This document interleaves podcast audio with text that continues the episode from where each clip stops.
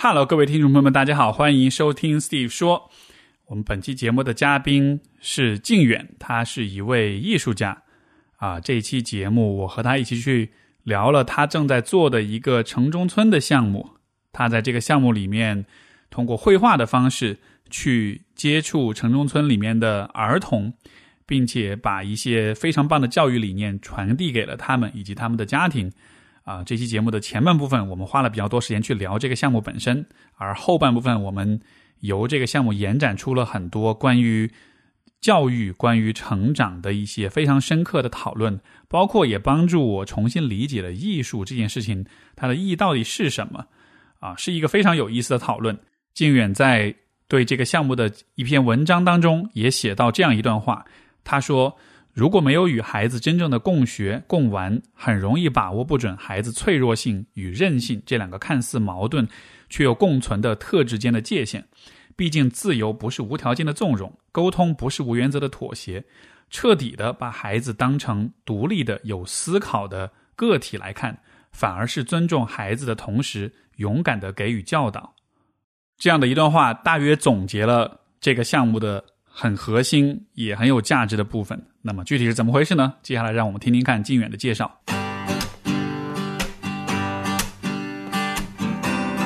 欢迎收听 Steve 说，和我一起拓展意识边界。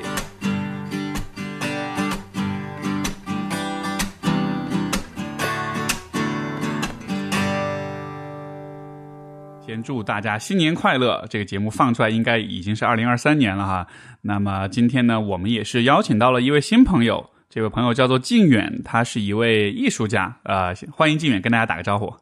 嗨，大家好，祝大家新年快乐。呃，欢迎靖远。然后这一次其实邀请靖远过来，是因为啊，也是通过朋友介绍哈，就是之前袁老师也上过我们的播客，然后。呃，让我发现靖远在做一些非常非常有意思的事情，所以今天我是想借这个机会跟他聊一聊他在做的啊两件事，一个是在广州的一个针对城中村城中村的这个儿童的一个教育项目，还有一个是针对啊底层女性的鼓励他们通过写作的方式来讲述自己人生故事的这样一个事情。呃，那我们一开始就能不能让靖远先大家大概跟大家介绍一下，就是。你说你是艺术家，你是 怎么样的艺术家？你的背景是什么样的？这个能不能跟大家讲一讲？呃，对，其实这个问题也很重要。然后一一听就知道，Steve 是做功课，而且很很内行哈。因为艺术家这个词挺泛的，就是说其实，而且呃，艺术行业也有一个说法嘛，人人都是艺术家嘛。所以其实当一个人说自己是艺术家的时候，他也不是说。什么特殊的一个情况是，确实也是，呃，每个人都是可以成为艺术家。那也有大家熟悉的艺术家，有梵高啊、毕加索哈，都有大家比较熟悉的故事。说到现在来说呢，它呃，一方面你可以认为它是一个很生活化的词，另一方面它又是一个极其专业的东西，因为我们都知道艺术家里面他也分，就说。艺术史来说，它也分时段嘛，比如说古典艺术啊，我们大家通常知道印象派啊什么，它一方面是按风格，一方面也是按地理，另一方面也是按时间来分。那所以这个专业性也是在那里的，这个是一方面。但同时我们也知道，就是可能我们现在知道的人类的最早的痕迹，那是在。呃，山洞里面我们不知道是谁画的，也不知道其实可能他具体画的是什么。那这里面有又涉及，就是难道就一定是呃，只有有艺术家才有艺术吗？就是哪个更先啊？也是有这样的哲学命题。那说到今天的话，可能到我这里就其实没有那么的复杂。呃，我自己的话是学当代艺术，然后这个可能是一个时间上的划分，同时也是一种性质上的划分。然后我的呃这段时间做的很多类别上来说，我属于这种社会参与式的艺术，呃，就是呃，它是有一个呃专门的词的啊。那这里面它其实作为一个类型存在也不是那么长，然后在每个国家的发展的历程也不大一样。但更多的呢，它呼应的是说，我们艺术是一定是要在展览展场上、美术馆上才能看到的吗？然后或者说，艺术一定是一个艺术品，你能摸到、买到才是吗？啊，还有艺术可不可以是一个就是纯粹的一个体验和一个跟社会发生关系的一个场所，或者对这个场所所产生出来的意义的一个记录，甚至没有记录都能不能算？所以他提出了很多非常相对来说相对来说比较前沿的问题，但其实啊，在艺术里面这些问题也是一直存在的。所以就是长话短说，就是我属于可能啊比较呃以以社会呃参与到社会里面，同时在社会里面产生意义来来来做艺术的这样的一个艺术家吧。嗯，啊，非常有意思。这个其实也是我。真的是之前没有太接触过这个概念，就是有社会参与性的艺术，也是为什么最开始我认识你的时候，哎，我发现你做的事情不像是我这个这这这怎么说呢？就是我们心目中想象的艺术家的那个样子哈，好像你是在做很多的。其实像是社工在做的事情，像是这种社区参与者或者是呃公益机构在做的事情，但是同时你又是呃以一个艺术家的身份在做这，所以这个确实是第一次听说，我觉得非常有意思这个方向。现在做这方面的年轻人挺多的，那当然呃这个类别相对来说，如果做一个类别，嗯，他研究的比较多，叙事叙述的比较多，还是在国外。啊，但中国也是有这样的一些啊叙述，然后，然后你提到社工，呃，其实参与式这个词，嗯，在一些，因为我并不是那么熟悉公益啊，我说的可能不一定那么准确，就在一些公益的书籍里面也会说参与式的某种手法或者参与式社区打造哈等等，呃呃，但其实这个跟我们的这个理论系统和啊，阐述的这个呃脉络其实是非常不相似，但是它可能都会用一些相似的词，比如说参与式是吧？然后介入介入式，然后里面的伦理是非常不一样的啊。OK 啊，但具体怎么不一样呢？我也还在探索之中。我我我是按照我自己就是熟悉的艺术史啊什么的，就有自己的一个学程上的一个脉络哈。但是这个在实践里面也是经常被推翻。然后我觉得这个类型特别有意思的是，它也是一在呃艺术史学家和艺术家，还有呃哪怕不一定称自己为艺术家的人是共同在写这个历史。所以它并不是说我已经有了一个定论啊，它也是一个正在发生的历史。然后它的。啊，比如说什么是什么不是，然后怎么是更好的？比如说我怎么评价 A 项目要比 B 项目好，是吧？比如说，那以什么样的东西为准则？或者甚至我不认为 A 项目是社会参与性艺术啊，那你为什么这么认为？那这些都还是有很大的争议。那其实，在我们这个这个类型的行业里面的策展人，他也是会跟艺术家。它的关系非常模糊的，不是说啊，我来研究你的，我就一定是一个客观的、不不介入的研究啊。我记录上，他也会参与到里面，会跟艺术家一起创造。明白。所以这个会让事情变得更加有意思。可能也是因为这种复杂性，而且它是一个进行时，我对这个是充满了非常大的一个激情和好奇，而且也有很多痛苦。明白，所以是所以听上去就是这种呃社会参与性的艺术，它其实是一个正在呃还是依然在发展，而且在不断的去重新去定义自己的边界这样一个过程中哈。然后你刚刚也提到，就是你自己也是在用你的实践去书写你自己的这一部分的参与，所以这个地方我其实就特别想跟你聊聊看啊，你在这个城中村项目的。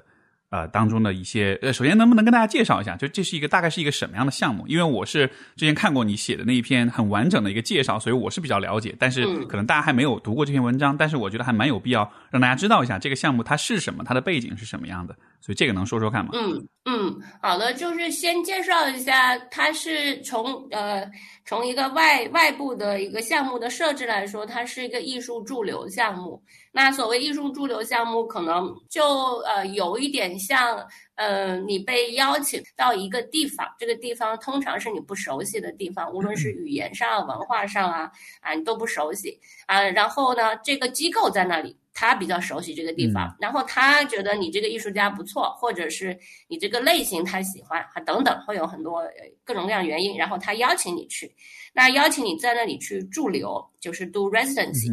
那叫做 art residency，就是你呢就住在那，然后呢他会给你一定的呃，就是呃吃饭啊或者生活啊工作的费用啊，一般也不是说很高。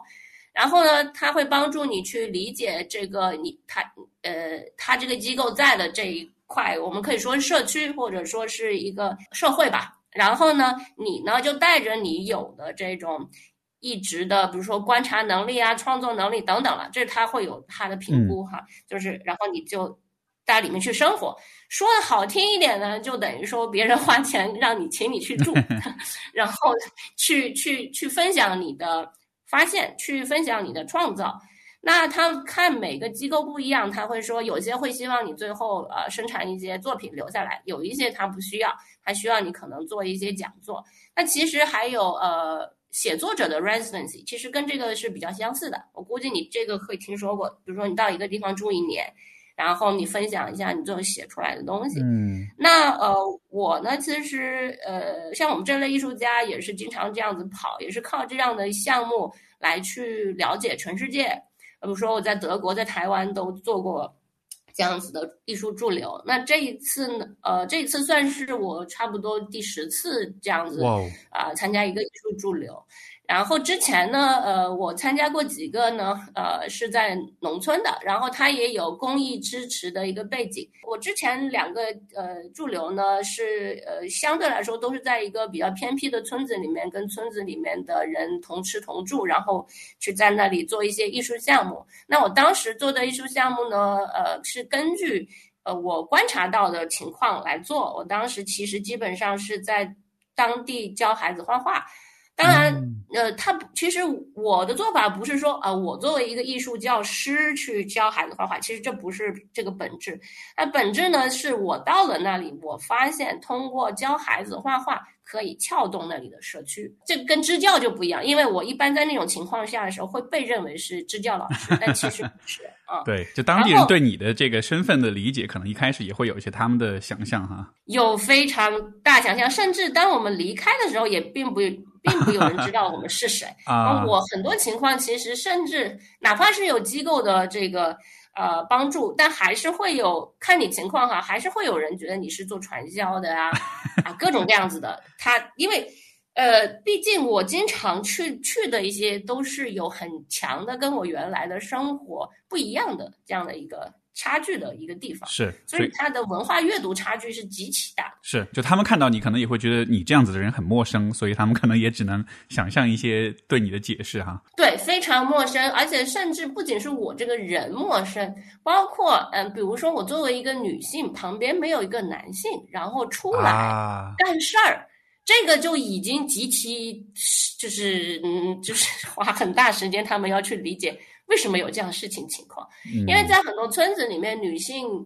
她是带孩子的，她是结婚的，她她首先的形象和功用就是呃一个妻子，而不是说拥有自己专长和有职业甚至有理想的人。嗯，哎，对，所对，所以你说的这个是非常有意思的一个点。那具体到刚才你问我的，你读到的那一篇啊，我是在广州的一个呃比较大的城中村，而且它里里面还包含了一定的农业的这样的一个城中村，受呃一个基金会的邀请啊，我跟他们也相对来说比较熟了，然后各方面的就机缘巧合都是条件比较呃合适，他们也他们已经在这个村子。里面是有一定的投入、了解和耕耘。对，那我在进来的时候呢，呃，就不会显得那么突兀。这个城中村大概有多大？比如说它的面积和这个人口有一个大概的统计吗？呃，我有，我有一本它的村史，但是我其实不大记得这个数据。其实是呃比较大，因为它已经被一个高速公路都分成几半啊。然后呃，但是你要问我数据，是因为是这样子，它整个这个村的定义，它又分了好几个村，就是其实我目目目光所及和我自己。能呃覆盖到的呃，它其实并不是说那么大，而且它离地铁挺近的。它有一部分离地铁不是那么近，有部分特别近。那它离地铁近的那一个部分，其实是非常跟我们一般的生活是紧密相连接的，很多白领就住在那里。是啊，那再再往里面一点，就会有不同的人了。那里面就有很多，我们这里是有制衣业，就是很多小作坊，就是做衣服。嗯啊，就是接接他，比如说一个衣服给你咔成呃二十二十二十份，然后你一个个把它缝起来，然后啊，我我那个术术语不是很懂啊，呃，但就是说呃，我们是天天看到一件衣服，就是从呃啊，我们也看到他怎么 cut 的，然后然后成为一件衣服，然后就运走。啊，所以所以就好像是这个区域，实际上它是一个呃城市的一个部分。这个部分它其实当中有很多不同的人，有不同的产业，然后但是只是可能说呃在这里居住的人口，它可能有一定的相似性，或者其中有一部分的人群是也许是这种呃农村，就是呃务工人员。他的社会阶层、他的背景、出身可能有一定相似性，所以才把这地方定义为城中村。就这个可以这么理解吗？是啊，你这是一个很好的问题，就是什么是城中村，对吧？特别是在中国，你说在广州、在在北京、在上海、在深圳，其实都非常不一样。我知道有很多人做这些研究，所以我其实没有去做一个非常严谨的说，呃，我我我我我觉得这里是什么。但我因为做艺术家，我会觉得我长处会是，比如说呃，故事人的故事，是吧？嗯，那我就可以讲讲，就我意识到的这里的一个一个。形态是什么呢？它有一部分是原住民，就是原来的村民，他们做做建了很多自建楼。那按照广州这边的话，我们大致会认为他们是比他们收入是比较呃波峰的。然后就因为他们比如建一栋五五层的楼，那他租客啊什么收租啊都是有的啊。然后很多人已经不务农，然后同时他都不住在村子里面，这是原住民。然后还有一部分人呢，就是像我们这里离地铁口比较近，那是会有一些白领和蓝领住在这里。那还有一部分呢，就是每个村子都可以呃有的，就是这些小商贩啊，开开开各种各样生活中需要的这个店，电脑店啊，小吃店，各种各样店，这是一部分。那呃，我在这个村子还有一个特点，就因为它还保留着一一一蛮大的农业基本用田。呃，那这里其实开了一些创新学校，因为在广州，它有一些还是蛮多家庭希望周末孩子能到一个自然的一个地方能逛一逛，啊，所以这里应运而生有一些创新教育也做的挺挺不错的，嗯，呃，好几家呃各种各样的都有在这里，那它就聚集了一些创围绕着创新教育过来居住的一些城市居民，就是呃可能。周末来住一下，然后陪孩子，这也是一部分人口。但是除了这些所有的以外呢，就是我刚刚讲的啊，制衣业的人了。那里面有包括自己开小作坊的小老板，就比如说我一个人一个家啊，十个人我就包包下来这个小工厂。那也有他做的大一点，他就开始聘请啊人，然后一般都是计件的。然后也有他就是一个人、两个人，他自己呃就开始做，这个是特别多。就是这边呢，女性这边潮汕人特别多，她结婚了以后，呃，她要看孩子，她孩子比较多，然后她又要挣钱，但是又不能出去，那很多女性就会选择啊买一个平车，就是嗯那种。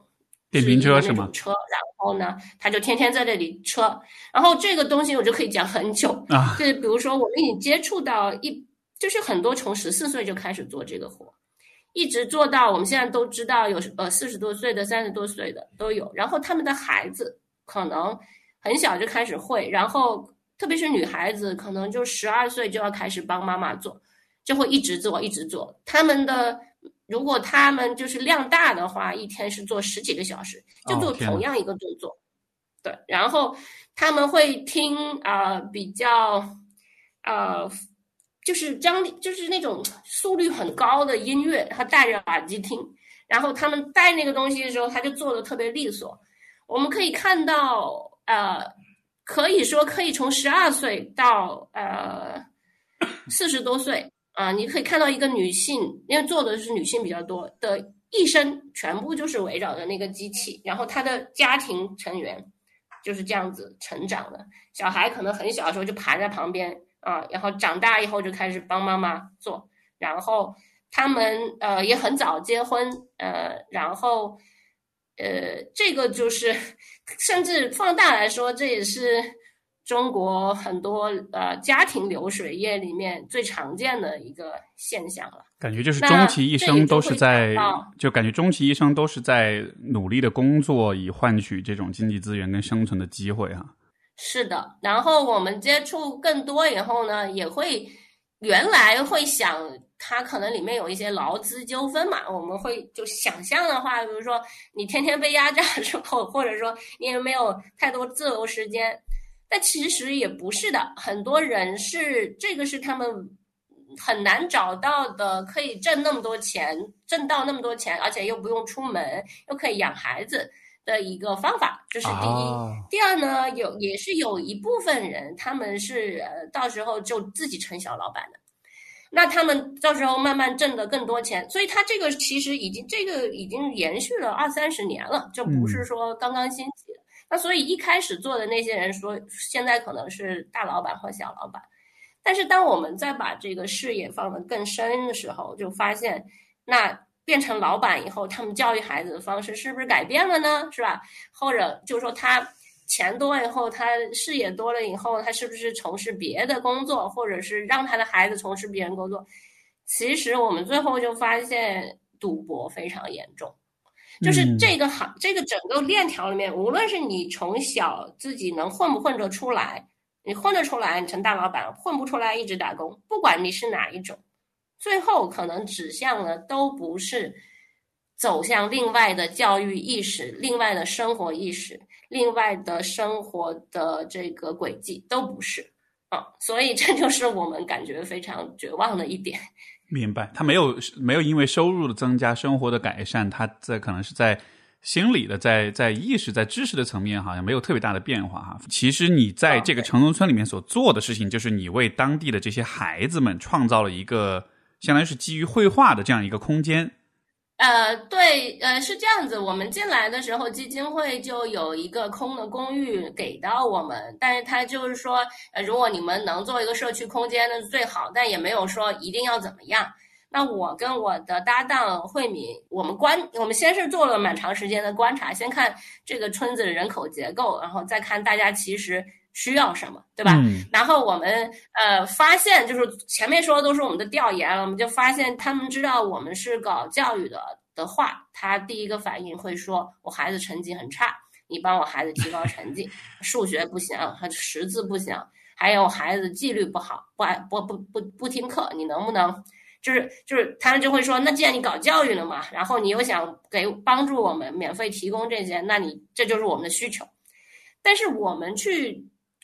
就是跟孩子接触了，然后就是实地去看了，就发现这个是一个非常表面的需求。就第一，孩子根本不是他们描述的那样的。嗯，就比如说数学很差，然后语文很差，这个这孩子没救了，就就或者说是特别特别调皮，不爱学习，是是吧？然后我们都知道，这都不是，可能都不是一个真相哈。就是可能这些家长他自己不是很懂教育，所以说他也会。就是家长不太懂教育，所以他也会以他的方式去描述孩子，但实际上你跟这个跟你们所看到的实际的状况是不太一样的。是的，是的，是的。他然后还有一个前面也说了，就是他们对教育的想象，他们对教育的认识，虽然家家户户是有不同，但是都极其极其的有限。就比如说，我当然我孩子成绩好了，然后。他不，他他不会学习，他学，或者说他不聪明，或者说他没这个天赋，或者他我没有这个命，总之就这三种吧。然后这孩子就不行，你看，就以后我看他读不上大学。那这，然后或者说有些人他心里面只有两个，就是一个是种田的，一个是当官的，就就全世界就分成这两种。然后呢，你读不上书，你就你就当不了官。呃，所谓他当官，可能就会讲，比如说做公务员啊什么的，他他倒不一定是指官哈。然后种田呢，就是指回家做农民。然后都不行的话，你就跟我们一样，以后就就做衣服，挣挣个辛苦钱，或者就是你去当兵，啊，就是他们对这个出路的认识是极其极其有限的。是，而且呢，也是由于他们平时，比如说他们看的是什么，比如说他们刷抖音或者等等。那他认知的这个什么是呃未来，什么是好的教育，怎么就比如说呃，看你之前不是呃采访过好几个做幼儿教育的博主嘛，都说的非常好，平时也都听他们，我都把这些推荐给我们的社区里面的妈妈，但是他们就觉得这个。就听不懂，或者说跟我没关系，就是我都知道这些东西非常有用了，但是他们听着就觉得这个没用。那除了这个以外呢？呃，我刚才说的那个张力，比如说孩子不爱学习这种张力，它经常引发就是很多呃不大不小的打骂孩子的情况，那是非常常见。虽然我不能说呃说这是特别糟糕的，就是把孩子往死里打那种。但也不大是，我也不想大家有一个印象说啊，城中村啊，就是打孩子很粗暴哈，很平常。我也不是这个意思。嗯，他他，但是呢，就是极其的常见是，只要孩子这个不行那不行，我就经常打，就是这是我们经常听见的，嗯，就是就这种哭声和骂声。呃，然后，所以当我们这是我们调研和就是平时在这儿住能感觉到的哈，那我们就想，那我们给孩子什么呢？我们也是在尝试，说我们给你看点动画片吧，是吧？呃，就是各种各样都跟他们尝试，给你画点画吧，你喜欢啥？就是我看看你喜欢啥，我我能跟你一起玩什么的。我是我们是慢慢的这样发现，哦，小孩儿他，因为对所有这些小孩，他们平时。是在村子里面，一般八岁男孩都会在村子里面到处跑的，是没有没有大人跟着的。那这些孩子从来没有接触过我们公寓里面提供的，比如说坐在一个电视机或者电脑面前看一部字幕有字幕的动画片，然后这个动画片不是他们平时啊父母那些就是手就是抖音什么什么那种类型的，可能是有头有尾的。然后呢，或者是给他们看一个类似的孩子看的科教片，或者甚至他们喜欢的话，可以给他们看一些英文的很简单的词语啊，或者是他们喜欢什么，我们我们看情况都可以给他们看。呃，这些对于他们来说是没有体验过的，他们没有坐在一个东西面前去理解这个东西前前后后。那当我们提供了以后呢，我们可以看到他们身体的变化。啊，有些是他会坐不住啊，还有很有意思的是，他们一到我们的公寓，啊，他们第一个做的事情是爬上我们的床，呃，因为在他们家里面，他们就是在床上玩的，他没有其他的，他他一般的家里面他不不会分区说有书房。啊，有有爸爸妈妈上班就是做衣服的，然后有厨房，就分的那么清。他们玩所有事情都是在那个高低床上玩，正好我们这公寓也是有高低床，然后他们就直接爬上了高低床，就已经习惯了那样一个方式了哈。是的，然后我们就看到，就是空间的概念就是从这样子慢慢延续下来。那我也接触呃很多后来长大的打工者是吧？他们比如说他们有一些我家政工朋友，他们在城市里面在做家政工的时候，他们跟雇主的一些隐私关系的他们不能理解，或者说啊理解上的困难，其实从这里就可以找到源头，是因为他们从小的习惯，对他他他没有这个边界，但这不是怪任何人哈，我的意思就是说。呃，我就从这个小的一个角度会发现很多东西对他们来说是新的，那是新的，我们就会想这个东西怎么去告诉他呢？他是一定得知道人是要分呃隐私和公共，还是说其实我们也不应该说呃隐私和公共就是唯一的理解这个世界的方式，对吧？哎，我觉得这个很重要啊，就其实这个地方就是不同的价值观。就开始有一个呃比较或者碰撞了，那这这个也是我觉得很好奇的。所以其实你们是带着你们的一些价值判断，比如说呃可能更有头有尾的这个动画片是比抖音上的碎片化的东西更好的，对吧？那你也带着你的价值判断进去，那这当中是不是也会发生一些冲突，或者说你怎么去呃对你的这种价值判断的介入有一个怎么说呢？有个谨慎的或者自省的一个态度，就会有这样的一层考量吗？嗯，是的，这个我们有非常多的讨论。那首先，我的搭档慧敏，她原来是乡村教师，她是从那个队伍里面退出来，然后后来做公益，然后做教育。她有非常广阔的对不同教育语言的这种，无论是记忆，无论是痛苦的记忆，还是就 是关于盼望的记忆，嗯啊，然后我呢，相对来说我没有他那么多中国本土教育的这个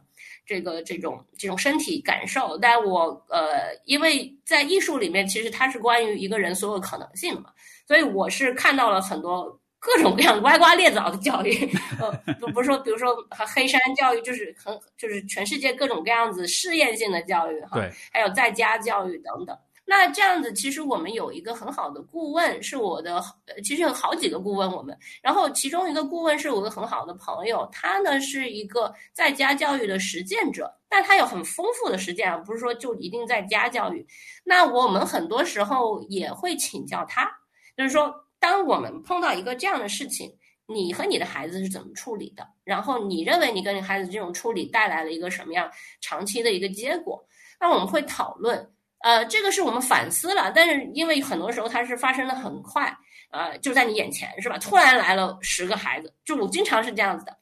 就是全部是涌涌涌入的，然后突然有个孩子说你有没有水，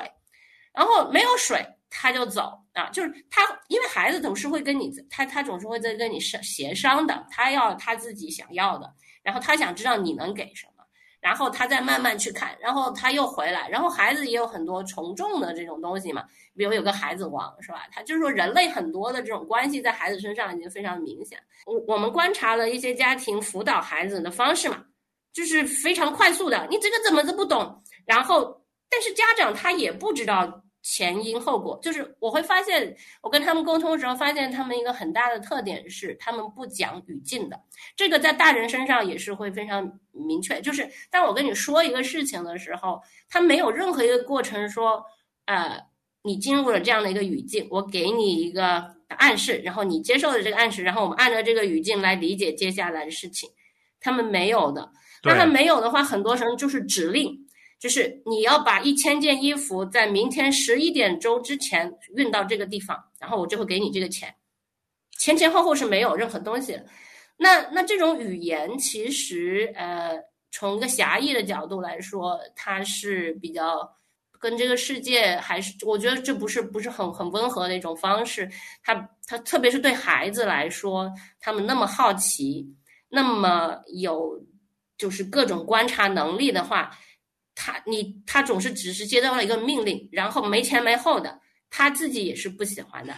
这个会不会也是因为，就是当这些父母他们习惯了以这样一种比较机械的方式在生产跟工作的时候，他可能这个可能也会反过来影响，就是他对世界的一种理解，他也会认为，就是可能这个世界上所有的关系都是这样的方式去进行的，就是我们不不需要考虑语境，我们只需要考虑一个事儿，呃，你给我一个交付一个东西，我给你一份钱。所以，当他的教育孩子的时候，他也会用同样的一个心态或者是一种思维方式去理解他对孩子的教育。就是我不考虑你这个言行的，像你说的语境是什么，而是你就我告诉你一个命令，你去执行，就就好像都是非常机械的哈。是，所以其实呃，我跟慧敏会感觉“机械”两个字，或者说异化，或者这种流水线的这个螺丝钉，这是一个非常糟糕的。呃，这也是我们想撬动的，就是。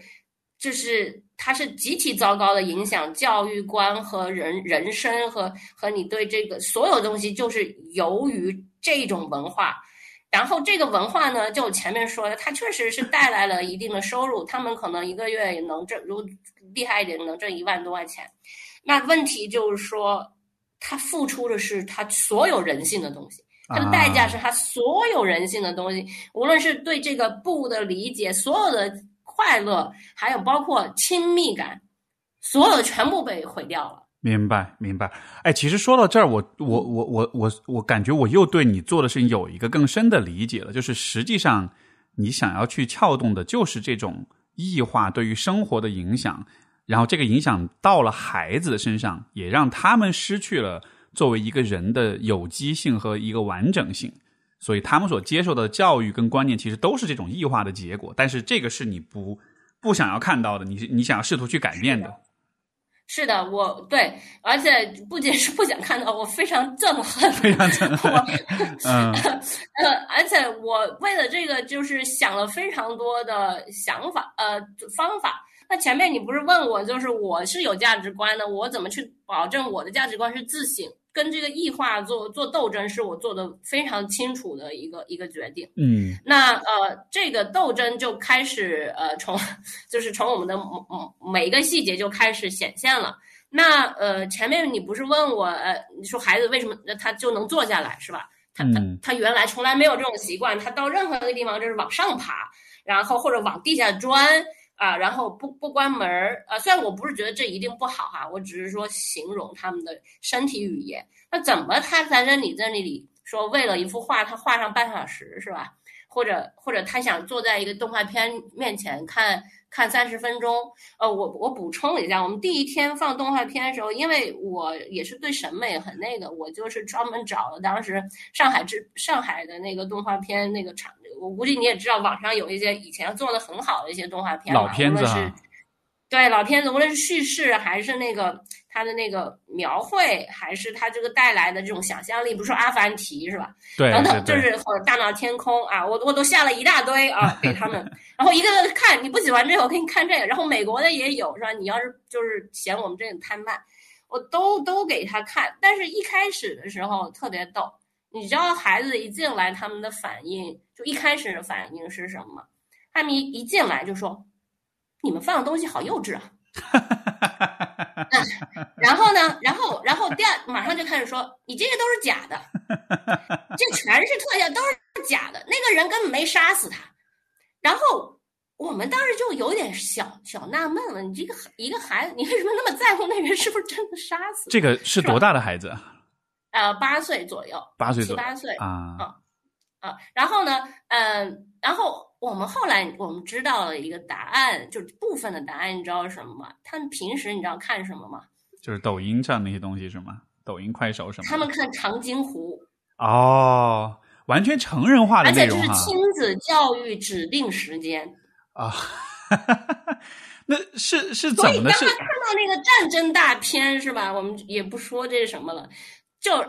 他觉得里面所有的这个是真的杀啊，他也感兴趣这种东西。他再去看什么大闹天空，你画一个美猴王，全是关于想象力的，你知道吧？这猴子哪来的是吧？他又他不是真的猴子，然后他有就是就就是当你看到我们以前的那种动画片的时候，你会知道它其实是一种弱叙事，它没有给你塞很多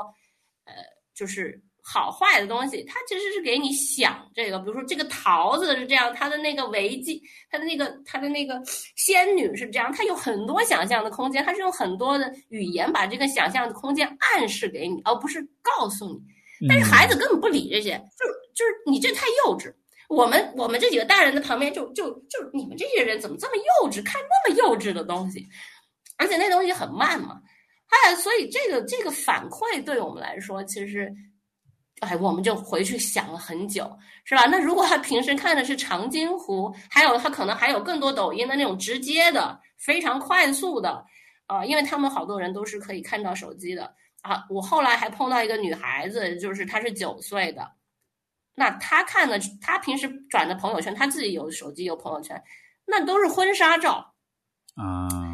全是化妆的，然后呃，就是也是就是性别性别非常明显的婚纱照类型的女性，就是九岁孩子。那我们就想，哇，我们怎么去跟这些东西抗衡啊？就我给你可以可以给你一个月慢慢给你弄，我你一看一个这个，然后我们一个月时光全部就浪费了。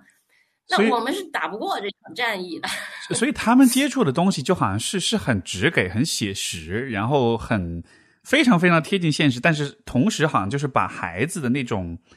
浪漫的想象空间好像就给扼杀掉了哈，就好像是他们只能看到就所见即所得的东西，但他没有办法去接触到那些就是在现实世界之外的，可能是更理想或者更抽象的东西，就好像他没有这种机会去接触这样的一些东西。呃，反正我也在研究哈，就是说，就是我们现在都说，比如说教育资源不平衡或者不公平，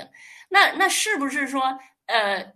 以前会想这孩子啥都没见过是吧？天天就看到那个是草和花，他他连汽车也没见过，会说这是一个教育的不平衡，或者现在不是啊，现在是你同样两个人都有一模一样的 iPhone 啊，可能你的 iPhone 稍微差一点没关系，但是你看的是那个抖音里面的整个风格化，其实它不是一个现实，它是一个超级风格化，那长津湖它其实在我眼里，它是一个超级风格化的一种特定的叙事。哎，怎么理解“风格化”这个词呢？就因为我看你写的那篇文章也讲了风格化，我不是就是能说能澄清一下这个这个意思吗？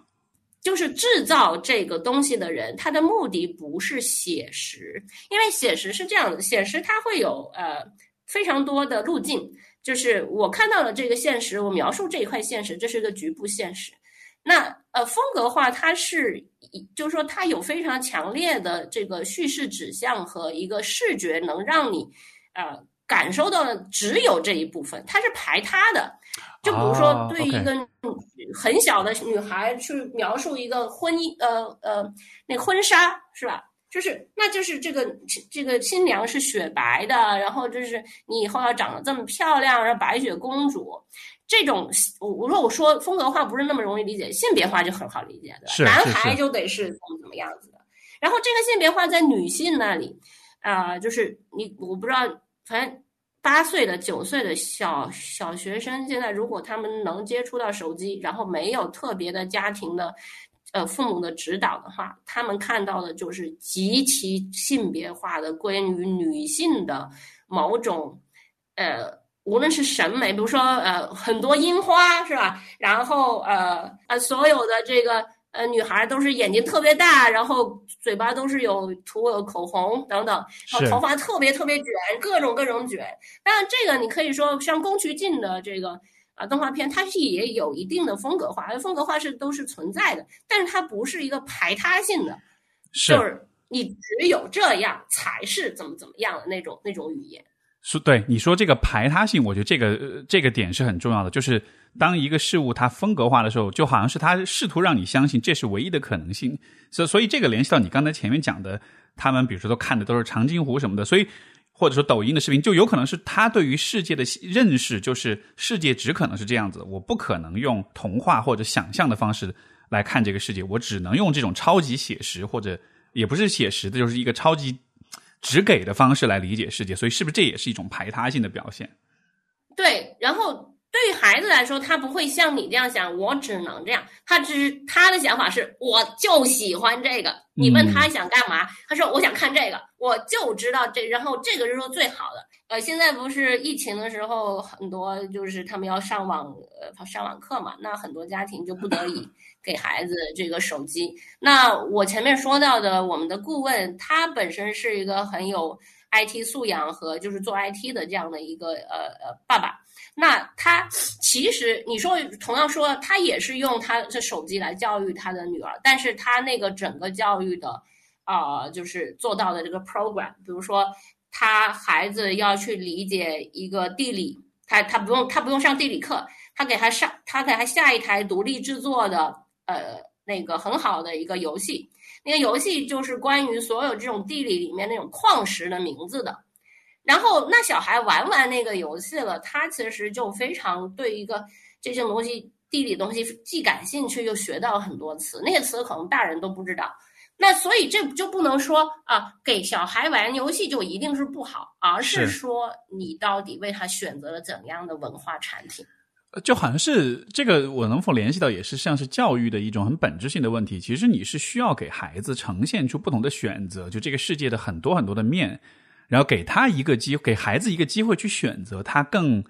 感兴趣哪些部分。但是好像很狭隘的教育就是就这一个版本，你你你，我也不告诉你有什么其他的可能性，你就按照这一个来。最后的结果就是孩子也只知道现实的这一个角度，这一个维度。那对他来说，他可能就会很狭隘，甚至他会认为这是他最喜欢的。但实际上他并没有接触过不同的可能性、不同的想象力的这个空间。对的，然后呃，其实这些所有东西我都在我跟成人的写作班里面完全目睹过，我只是没有目睹说这些东西他们又那么直接的植入到孩子的生活里面了。嗯，然后那现在我反过来想，那孩子他毕竟因为小嘛，他然后他又有很多好奇心，他可以他有部分小孩他是发现哎，呃，老师讲这个跟我看到不一样啊。是吧？然后他他就会问很多问题。他依然有那个好奇跟探索的那种能力哈，就没有完全丧失掉。是的，他而且不仅是没有丧失，就是相对来说，呃，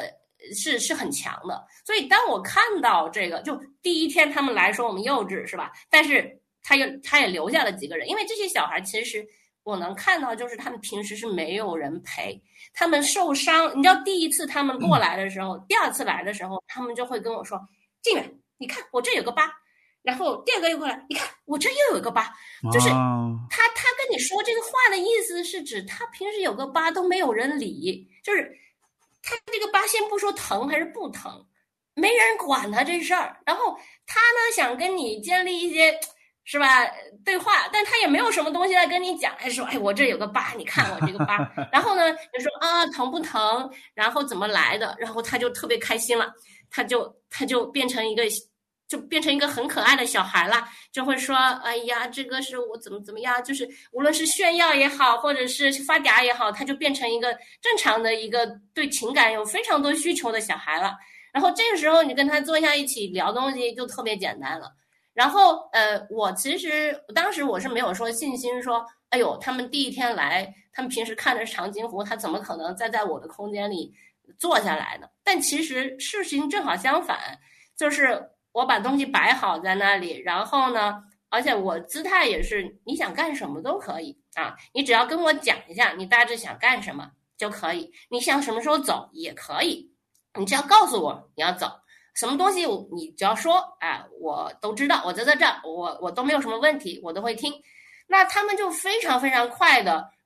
乐意。在这个空间里面待了，然后呢，因为有画画嘛，那有好几个小孩呢，他就很快的进入到一个画画的这个时空里面了。那那这是我这确实觉得人生非常幸福的这些瞬间了。那你就看到哈，一个孩子对着一张纸，他，我因为我会给他们干材料、湿材料，就是买有五六种材料，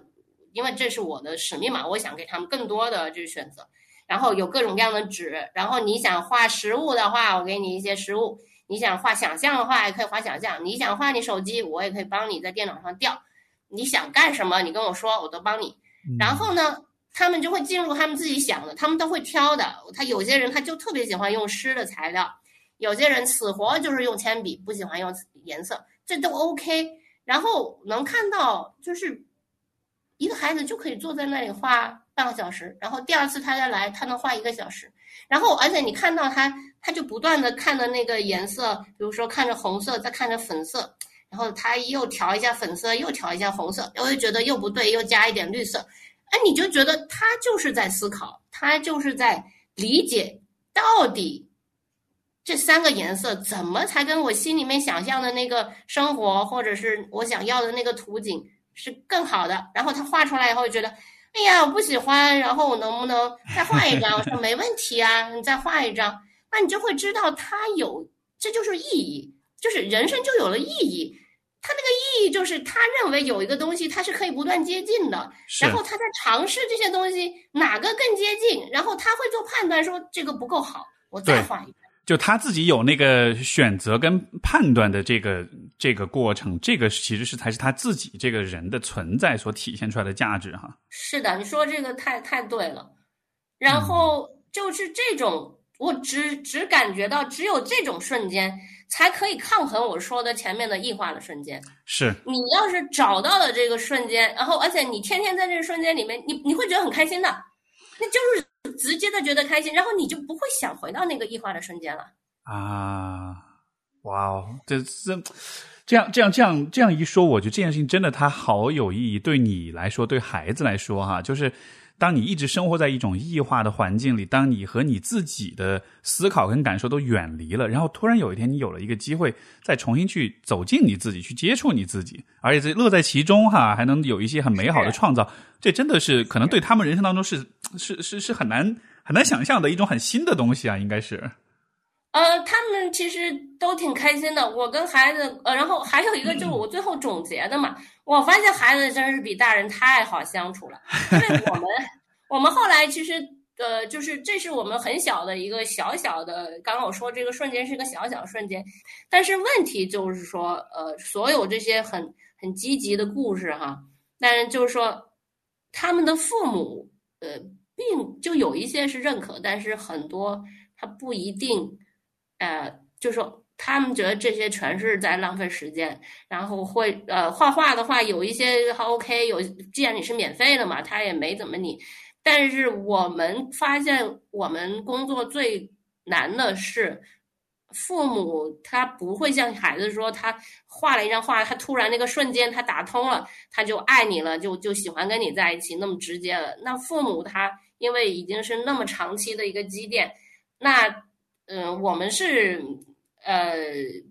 就是说非常痛苦的。要是跟父母去呃说服或者解释，哪怕是已经做做出很好的一个一个结果。虽然我们有影响到了一些家庭，有一些家庭很喜欢我们，但是我们有非常多失败的，而且是呃父母就可能他不希望孩子跟我们接触，由于各种各样的原因，不不不仅是因为我们，他任何他可能都不想让孩子接触，呃还有很多是他会认为是我的孩子，难道我不知道他的情感吗？就是好像我们是在跟他。争一个关于孩子的亲密感的这样的一个事情，那就会变成非常复杂。嗯，就因为我们不没有不具有任何监监护人的这种呃合法性嘛。是。这种会不会也是他其实是怎么说呢？他自己的家长的权威，或者像你说的亲密，就是可能是受到一点挑战，他可能自己也有点不安全，所以想要把这个。我我不知道啊，我只是站在旁人的角度去猜测，就这样的现象。其实就是关于这不安全，这反而稍微好，因为他们天天看见我，他们也看到他们的孩子跟我们，然后我又特别特别注意说，啊，小朋友们，我跟你是朋友，我不是你父母，不要。就是说，你的父母是对你来说最重要的，他们对你付出了非常多。你们要是跟父母好好的这个，但是他们的父母可能对他们是比较凶的、没耐心的，他们就自然的肯定是更希望跟我们多说话一点吧。是是，呃，或者而且我们这好玩啊，我们这就是各种各样玩法都有，而且我们我们从来不说 来这学习。呃，说到这个，其实。我们有一个有一个叙事，其实是我们是很很很重要的，是我们呃我们会拒绝的，就是因为有另外一个叙事是关于，因为这些孩子得到的资源比较少，然后他们面临的压力很大，所以我们要跟他们强调，你要刻苦学习。如果你不刻苦学习，以后你就想不啦不啦不啦，是是是啊，这种呃很很广泛，因为呃很多关怀就是。呃，比较呃没有资源的孩子的呃叙事，他也会倾向于做这样，因为你没有得到，所以你要我给你，然后你要多努力哦，你要感恩哦，你要呃不要不要落下来哦，不然以后你就是一个街头打工什么什么之类的哦，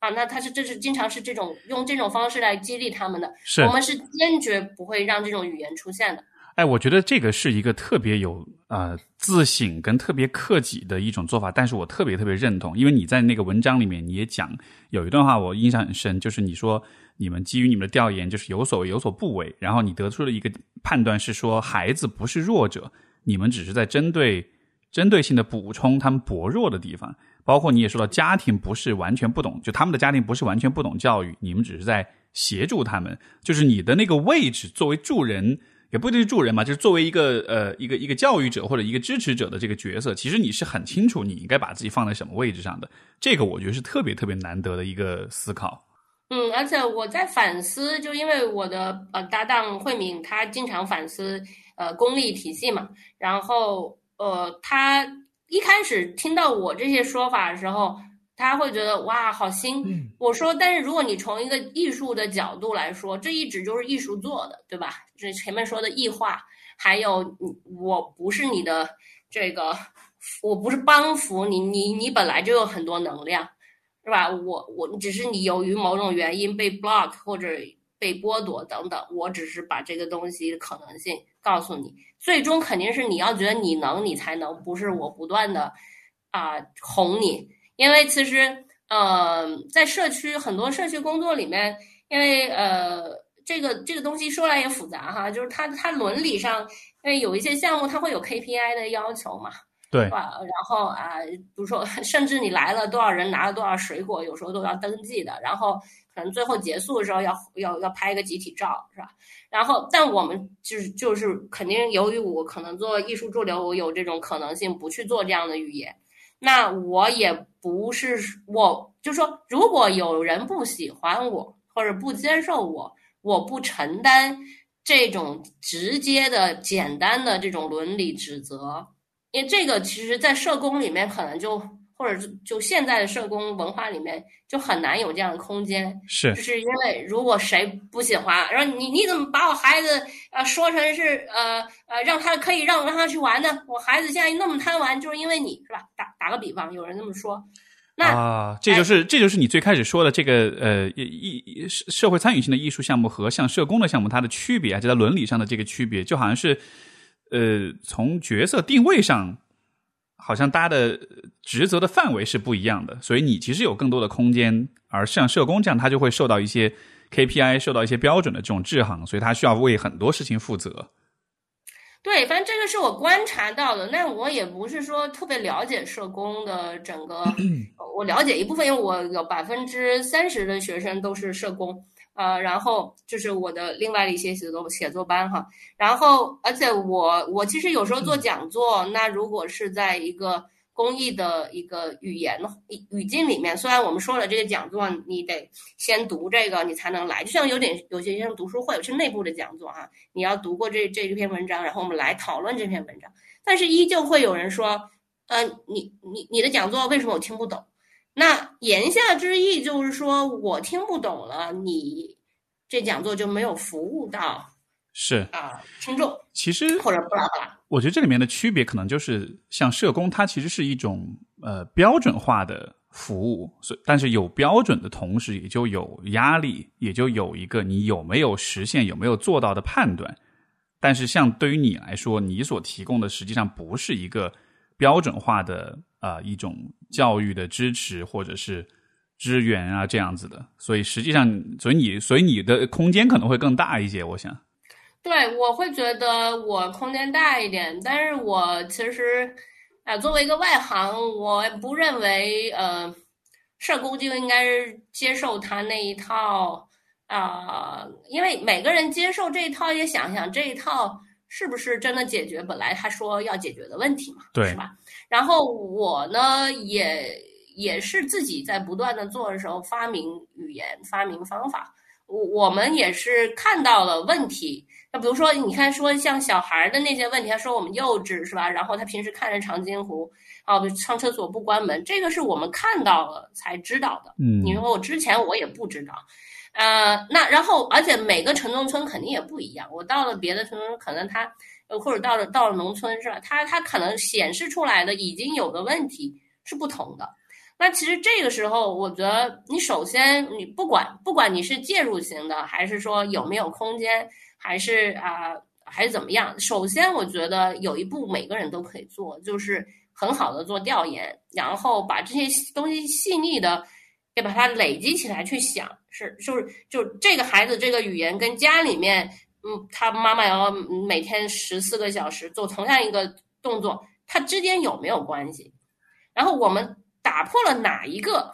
这个东西才可能被打破。我可以试一下打破这个，试一下打破那个，好像不行，那我就换一下。是我我也没有一个手册说我肯定能怎么样。那呃，而且还有就是，既然呃我们是呃，就是说我们立足还是说以小孩为一个撬动，但其实我们现在已经接触非常不一样的年龄层的人，嗯但是小孩容易一点。那我说容易，就是他容易接受我们。然后，那我也得看，就是那小孩他他的心声不是这样的话，我也不能说啊，这个东西你就得，我就觉得是好的，那也不行，我是要跟他们商量的。你刚才说这个点，其实是我觉得你我看到你整个这个项目，包括你的这个讲述当中，我觉得最有价值，也是我们今天要去改变很多社会问题，我觉得最缺失的一个部分，就是你要做很多的调研，你要具体情况具体分析。因为我们前面讲了关于那个标准化的问题啊，这其实是很多助人行业都会有的一个状况，就是我在一个地方做了一个事儿，然后呢总结了一个成功的经验，然后我就会认为我在其他地方做这个事儿，我只要复制这一套经验，那么这个问题也就会被解决。所以，一个小的事情变得越来越大的时候，它就不可避免的会被标准化，会被流程化，就会有手册，就会有，嗯，就是很很很公式化、很模式化的东西。但是，一旦这种模式化的东西推广到其他地方去的时候，你就会发现其实并不适用，甚至有的时候会变成一种阻碍，对吧？那为什么会这样的？其实就是因为你在不同的地方做事情的时候，你其实是需要先花时间耐心的了解，就是这里的人他们的问题到底是什么。对于他们来说，对于这些在地的人来说，最能够改变他们现问题的这个，像你说的这个哪个地方打破这个问题才能改变，就是所有的问题解决都是需要有这样一个耐心的去调研、去研究。就像小孩子，你要坐下来耐心的坐在那儿去想、去画，然后你才能你才能创造一个东西出来。我觉得对于成年人去这个这个解决问题也是这样的。但是我觉得很多时候，我觉得我们也是很犯懒的。有了一个成功经验，我就会想象在其他地方去复制。所以就没有了那个真正就是对于当事人的生活跟环境一种很尊重、很耐心、很深入的了解。但是我看到你在做这件事情的时候，你就完全是像是你把你自己的所有的预设，或者说大部分的预设都先抹掉，你先去看看他们需要的是什么。就这个精神，其实我觉得是是可能也是因为如此，所以造就了就是说你在呃扮演一个教育者的角色的时候，你没有居高临下，因为。居高临下的人其实就是不去了解现状，而会预设自己的价值判断是准确的。就那那样一个局，那样的一个，就是你你你并没有这样做，而而是用非常耐心的方式去看他们想要什么，或者他们对什么事情有反应。就我觉得这个姿态是是我非常非常钦佩，我觉得非常缺，今天我们社会非常缺的一种实事求是和一种探索跟验不断验证的这样一种精神。是你这个说的挺好，就是探索和验证。嗯，就是其实这个也是我从我的成人写作班里面感受到非常深的。因为说实话，我之前不知道很多人没有这个过程。嗯，就是因为可能我是浸泡在艺术里面。过于长哈，就是比如说艺术史是吧？我们的我的朋友写艺术史的，我我他们都得好好的跟艺术家聊，他不能说呃，因为我们肯定都看不上那个，呃，就没事儿就去想着艺术家是怎么创作，然后自己就写专著的艺术史学家，肯定我们是看不上的。那 他要去跟我们一同说看我的工作室，而且他们甚至会发发呃这个。观察到我们观察不到的东西，这个时候就是我们非常钦佩艺术史学家的地方啊。就虽然我这我天天是这样干的，我还真不知道我可能是这样想的。那嗯，那那就是说，这整个这个世界，这是为什么我我我特别呃希望能把艺术的世界呃的这种精神带到 社会里面，也就是为什么我从事这种参与性艺术，因为这个特别直接。因为如果不是这样的话，你你去美术馆看我的一个。啊，纪录片，我我也有有纪录片或者是作品在美术馆展，但是就是说，呃，它这个它这个就特别长，就是呃，就是你不能你不你不知道我，我不知道你，只能看到我一个作品。还有比如说我们做书，你读到我的书，那其实呃书已经挺亲密了，但是毕竟还是我不可能是天天跟你就一个事情在 Russell。对。然后呃，所以我但是这个就是很有意思，就是。我现在就想不到啊，为什么要等？要为什么要是一个艺术家来讲关于验证？验证这个东西怎么是由艺术家？嗯，呃，就是这不应该是很多科学家、哲学家是，甚至是就是通识课是吧？然后很多很多艺术家不是被被被认为是这个？呃，我懂你意思。就是按道理来说，这种验证的过程，这应该是像比如说科学家来做的事。我觉得这里的一个点可能是在于，呃，也是我的理解，就是可能艺术家很强调的是观察，所以他们会花很多很多的时间来观察，而且这种观察的过程是一个。是一种可能，就是怎么说呢？不那么带预设和评判的一种观察。你像科学家，或者说是呃，怎么说呢？呃，接受这种传统教育，有了一些学识，有了一些知识的人之后，这就有一个呃，涉及到一个问题，就是知识的诅咒。就是一旦你知道一个事儿，你就没法想象你不知道这个事儿的那个状态了。所以说，有所谓的有很有学识的人，他可能就会很容易去按照过往的经验或者他现有的知识对一个事情做出评判。而相比之下，可能艺术家就更像是，不论我得到什么结论，我都还是要继续去观察、去思考。所以好像他的那个像是数据采集的这个过程就会更长一些。但这样子可能也更容易看到事物的全貌，尤其是在关于人的问题。因为你像比如说我们做心理咨询的话，咨询也是一个艺术。为什么呢？因为他永远都在观察，永远都在摄取新的东西，他很难很难对人做出一个绝对的一个判断和定论。所以我觉得可能是在这个。因为这样一个缘故，可能你在对孩子的这种观察的时候，你你你始终都保持着一个，就是没有逐渐就说啊，我变成专家了，我知道足够多了，现在我来告诉你什么是对的，所以始终是一个很谨慎的、很很呃很开放的一个态度吧。就我是这样去理解你的角色的。嗯，谢谢你的理解。呃，而且我觉得这个过程，我觉得特别幸福。呃，就是当其实我没有这个过程的时候，但这个肯定也回到，比如说，我觉得我父母肯定就没有这样对我嘛，肯定 这这每个人每个人说到自己原生家庭，肯定是一 一把鼻涕一把泪，呃呃，所以我觉得这个过程多幸福呀！你要看到就是人就是那么没有被看到的东西，是的，然后又看到新的可能性，是的。那你刚刚提到就是咨询这一块，其实我也挺想请教。呃，而且，呃，就很有意思的是一个一个事情是这样，呃，我的成人学生都很喜欢，或者说现在是个是个人稍微就是有点钱，都会去买几本心理书，是吧？我估计你都知道这些。是是的，所有人都会说哦，你做心理学的，嗯，我对这个好感兴趣。对对，你有没有看过弗洛伊德梦的解析？我说我从来没有看过。对，然后而且它成为了一种，第一就是好像非常能通俗化。那艺术其实艺术，嗯，虽然说现在有某种通俗化的这种倾向，呃，比如说插个花、啊搞个皮儿啊，然后但但就是但是一就是还是没有心理学那么通俗。我现在可以想象到的人文学科的通俗化，现在就是心理学吧？嗯，我或社科、社科、社科，对对。我我觉得这个也确实是一个，你像很多人会感兴趣啊，会想要去读一些东西。我觉得他们的那种姿态，我觉得还是回到我们刚才所讲那一点，就是当你学到一个知识的时候，你就很容易在这个知识体系之下带着预设去看很多问题，然后这会让你觉得你好像洞悉一切，你好像很有头脑，很有思想，就这个感觉确实很爽。但是我觉得像我们就是作为从业者，作为比较资深的从业者。其实我的那个态度和你其实非常非常像，就是你越学，你越了解，你越积累，越实践，你越知道说不要轻易下下定论，因为真正有价值的是你通过知识去找到进一步观察、进一步了解他人、了解心理的这样一些可能性，就反而我们反而是越学越觉得自己什么都不知道的。但是我觉得可能很多业余的爱好者，他的点就是稍微学了一点什么东西，然后就觉得自己 能洞悉一切，能分析一切了。这个是我们就我看到这样的状况，我觉得啊，拜托不要这样子，你 这样子你这样的人往往都是不知道自己有多无知的。嗯嗯嗯，就是呃，确实是你知道你不知道嘛，就是没错，第第一个第另外一个一个阶段。诶，我我是感觉到，其实呃，在这样的一个这种气质，其实是任何一个专业可能学到，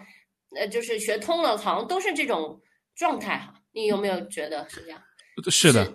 是的，非常认同这一点。就是你当你知道了你的无知的时候，就是这个能达到这个阶段，是需要确实需要前面有很多的积累才行。而且你会不会觉得这样的一个姿态，就是在今天的这种时代之下，因为你看这个时代讲的还是快，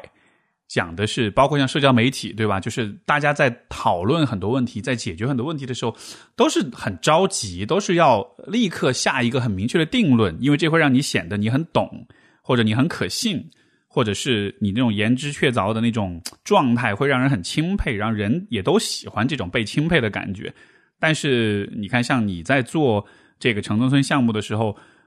你你像是完全放下你自己的 ego 一样，你放下自己的自我，你就只是很实事求是的去看看孩子们是什么样的。诶，我也不知道我有没有放下我的 ego。嗯，就就至少在相当程度上放下吧。这个这个，我确实我确实是有这样的感觉的。嗯嗯呃，我我是感觉，其实你今天呃认同我的，和同时也就是呃称赞我的，就造成了一个呃跟我听到的很多其他的一个反馈的一个就不一样巨大的矛盾。哦，是吗？什么矛盾呢？啊是就是呃，我在呃，我有前前一两三年，我都在给成人开写作课嘛。对然后我们之前也聊过这个。对，哎，这个这个这呃个一个，我我也简单的跟大家介绍一下，就是这个呃，靖远其实做过一本书啊、其实是做过很多很多本书了。我手上这一本是呃叫做《住在亲情里的疫情》，然后实际上是你在做一个叫写母亲的这样一个写作项目，这是第五第五本书哈。然后你在做的事情就是帮助一些社会底层的女性去啊、帮她们学会写作。呃，然后以这样的方式来让他们去讲述自己的人生故事。这这个我不知道这个说的是否准确，但是大概是这样一个事情。你你你你有什么纠正吗？呃，呃，这这个 关于那个呃写母亲呃第五季，就刚您说的那本呃住在亲情里的疫情，因为它的呃写作群体主体呃稍微特殊一点，呃，也是我们第一次以人群为划分作者，就是很多是呃流动女工，那或者大家有不同的名字啊，我这里面就是方便起见，就说是流动女工。然后他们呃跟写作的关系相对来说不是那么呃就是 ready to go，就是它不是一个说呃在很多层面上它不是一个马上就能成为用文字来讲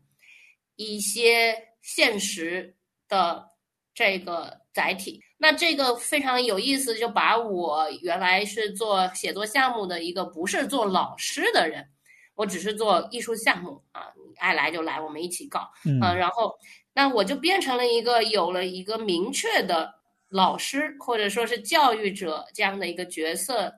的的人了。是其实我是有点不情愿的，嗯，呃，我不认为我可以教这件事情。然后另外我，我我觉得艺术家和教育者他还是会有一定的嗯、呃伦理上的不同。但不管怎么样，我是被推到了这样的一个角色，我也选择接受了这个角色。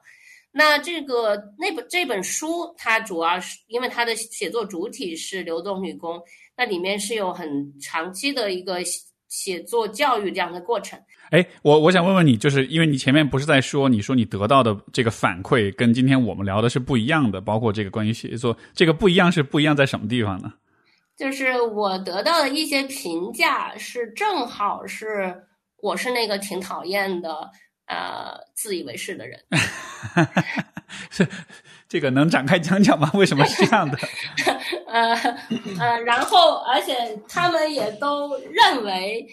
就是起码口头上认为，呃呃，就是呃，应该是开放的、多元的，然后呃一个给别人不要带预设的，呃，这些我其实是同意的。但是就是他们认为他们是那样的，然后我是这个事情的反面，就是我是非常自以为是的、高高在上的、指指点点的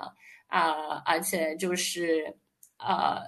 标准非常的就是呃不多元的这样的一个人。嗯、那其实 对，所以呃，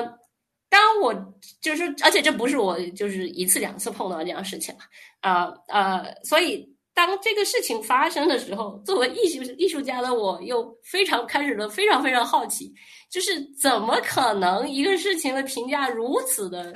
明白，就很矛盾啊。啊，对对对，呃，然后呃，当然我们这个其实放在社会上也不是那么难以理解，就完全不同的人群、不同的那个暗号，然后不同的价值观的人，他对一件事情他真的是会有非常相反的这个嗯，这个看法啊。同样的一个东西，怎么怎么就同样一段视频是吧？怎么阅读？比如说之前二舅的那个视频是吧？啊，精神内耗很多人。对，就是二舅的视频，很多人是就是感觉非常的动情，非常感觉，哎呀，这个非常，就是我们触动啊呃写对呀、对人人人生这么坎坷，就是感动啊，就是，但也有很大一波人就直接直指的是这种这种语言的生产，所以他根本就不会达到达说我感动，那根本不会到感动那的。我现在就是质疑你这个生产的问题啊。哎，你说 你你我我你说这个问题，我在想有没有可能是这样的，就是呃，因为你看，你作为一个艺术家，其实你也有你自己的一种呃身份，或者是你的一种世界观。这个可能还是你需要去坚持的，因为就每一个人都有他的一种特定的，或者每个人身上都包含着一系列特定的身份，而人可能都是倾向于去维护自己的这个身份。如果因为不然的话，当身份全部都解离了之后，你就什么都不是了。这对一个人来说可能是很混乱的。所以，当你在以一个艺术家的一个角色去，比如说做这样的事情的时候，可能你还是会有你所坚持的一些东西。就比如说，我们要去仔细的去观察，或者是我们要不带预设。但是，当你在坚持这种观念的时候，呃，可能对于有一些人来说，这种坚持本身也就会成为，就像他们你刚才说的那种自以为是也好，高高在上也好，就是你你理解我意思吗？就当人们在批判，我理解你意思。对，就是人们在批判彼此的时候，他们其实是在批判呃不同的人以不同的方式对自己身份的一种维护。他但他们会把这个理解为是一种人跟人之间的一种分歧。嗯，其实我觉得你这这这个这个解剖的角度挺好的，因为这个事情对我自己来说也是个谜，我还并不知特别知道。我之所以讨讨拿出来讨论，因为它确实对我来说是一个谜。然后呃，因为每个人他肯定有一定的初衷嘛，但这个事情如果说你从很多角度都去分析。他他不是那么能从个人的所有的来去理解，然后你只能会想，这是不是说明了一些社会的，我们社会出现的一些现状，是吧？比如说完全没有共识，是吧？然后或者呃，我现在我现在倾向理解，其实有好几个方式来理解这个事情。第一，我其实是发现，呃，一个伪学习的极其的这个普遍。就是怎么讲？我们我们用了很，我们有很多词是现在在在一个文化里面会被认为是比较好的，然后大家都会捡起来，比如多元是吧？然后开放等等等等。然后，但这些东西当它就是呃被被认为是一定的一个形象的时候，就是很多运用这些词的人，包括我有我的权利是吧？我我我的这是我的自由等等，他。不一定第一从生活中学到这个东西，第二他也不知道这个词的，我说就前面说语境，他他不知道整个这个历史，然后在某个时候这个是怎么理解？比如说多元这个词是吧？它在不同的历史，它在不同的文化，它作为一种呃政治的一种主张等等，它是有很多面向。那但是现在呢，我感觉呃就有。就是我这说可能更多是城市中产，也许也是 Steve 你的一些呃观众可能会包含的一些人群了。就是有了这个呃很多学习的机会，或者是学习的自己的内驱力，就是就比如说提升很多很多来我班上的人问他想干嘛，就是想提升自我嘛。对，然后。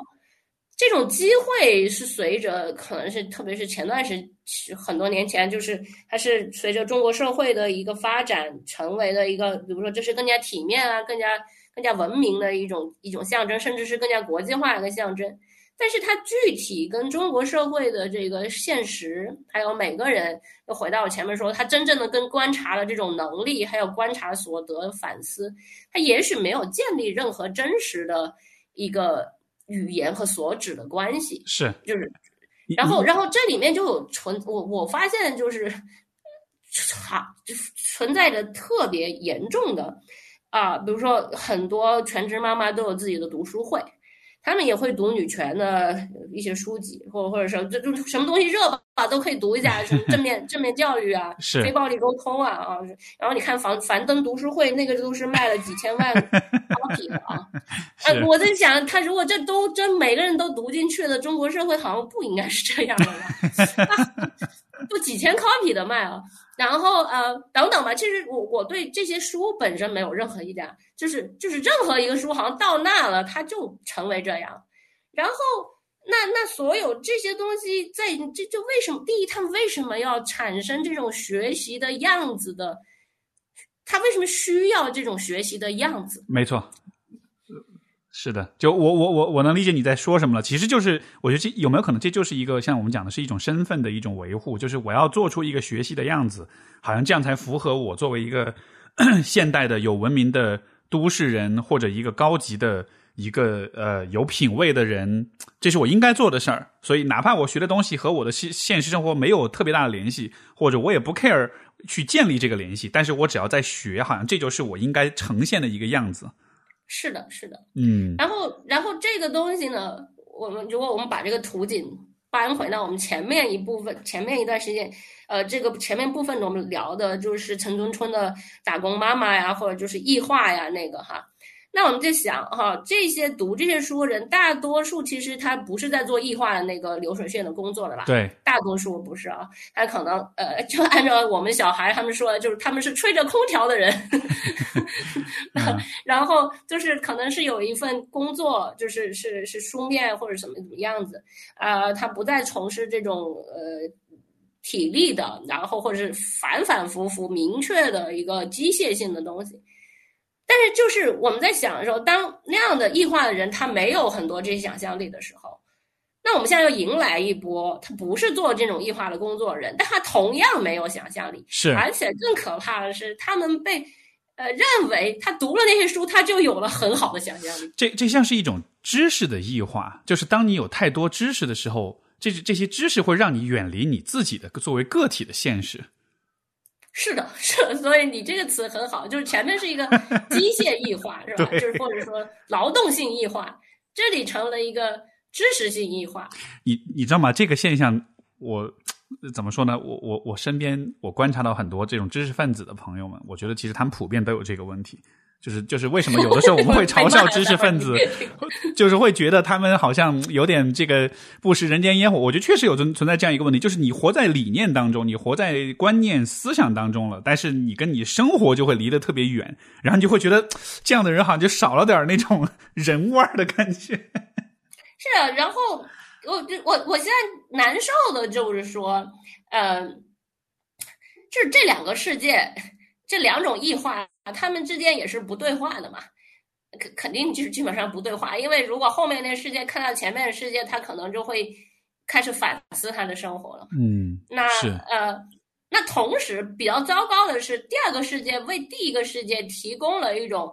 假模假样的，就是更好的这个明天。没错，有没有可能就是因为这样的一个原因，所以今天我们的社会那么缺乏共识？因为今天的社会，我觉得很强调，尤其在这个可能相对比较精英阶层的或者比较中产以上阶层的人，他们是很强调知识上的这种，呃，像是一种知识上的虚荣，就是我要拥有很多很强大的、很流行的理念，这样子才符合我的身份。但是当每个人都带着这种知识的虚荣在面对彼此的时候，我们就会很看重说，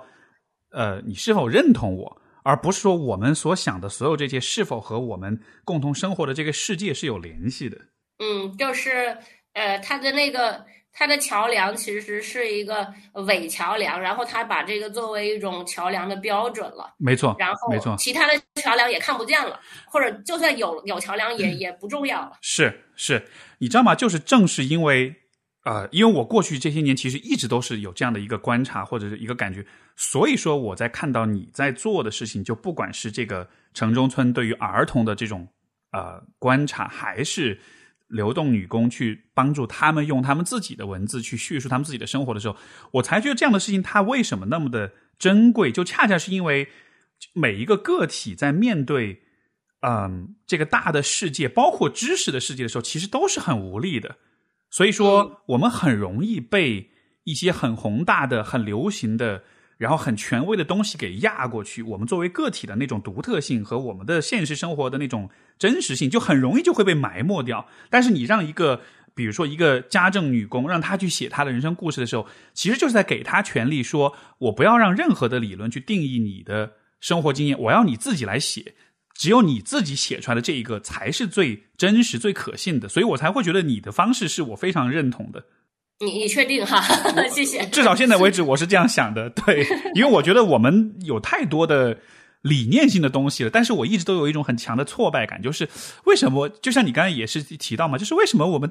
好像有这么多知识，有这么多理念，但是好像还是这么多的解决不好很多的问题，以及有很多的这种割裂，有很多的这种共识的缺乏。我我我是有很强的怀疑，是是这个问题是来源于这个地方。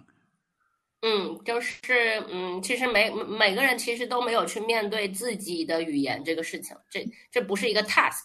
大家都没想过，然后你无论是由于哪哪一种放弃，啊，哪一种剥夺，他其实都没有去面对，说我可不可以，呃，是找到我自己，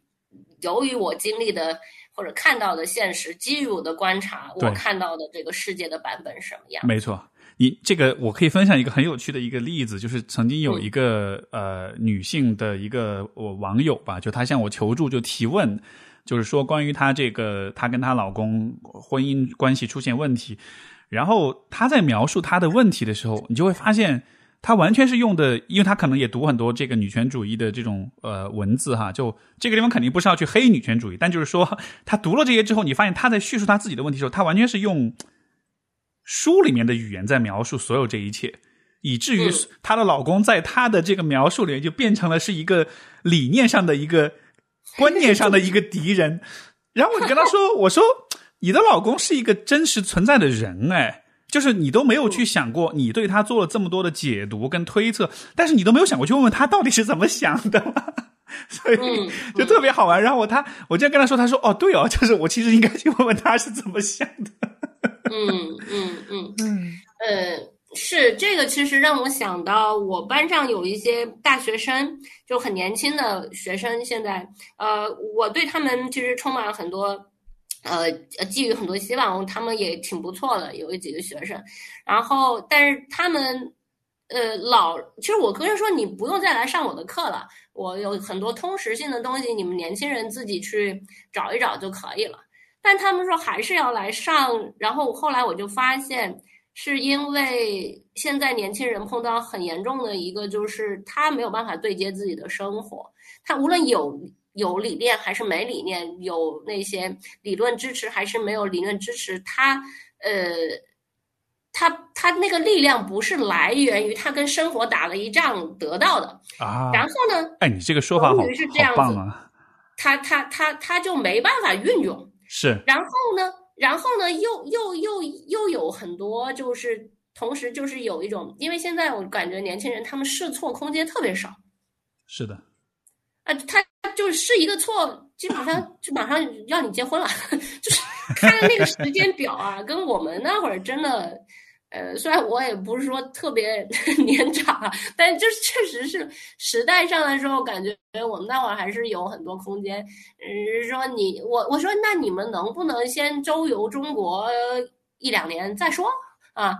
或者什么的？是。但这个 对他们听起来就觉得挺闻所未闻的，怎么还有毕完业以后不找工作不还房贷的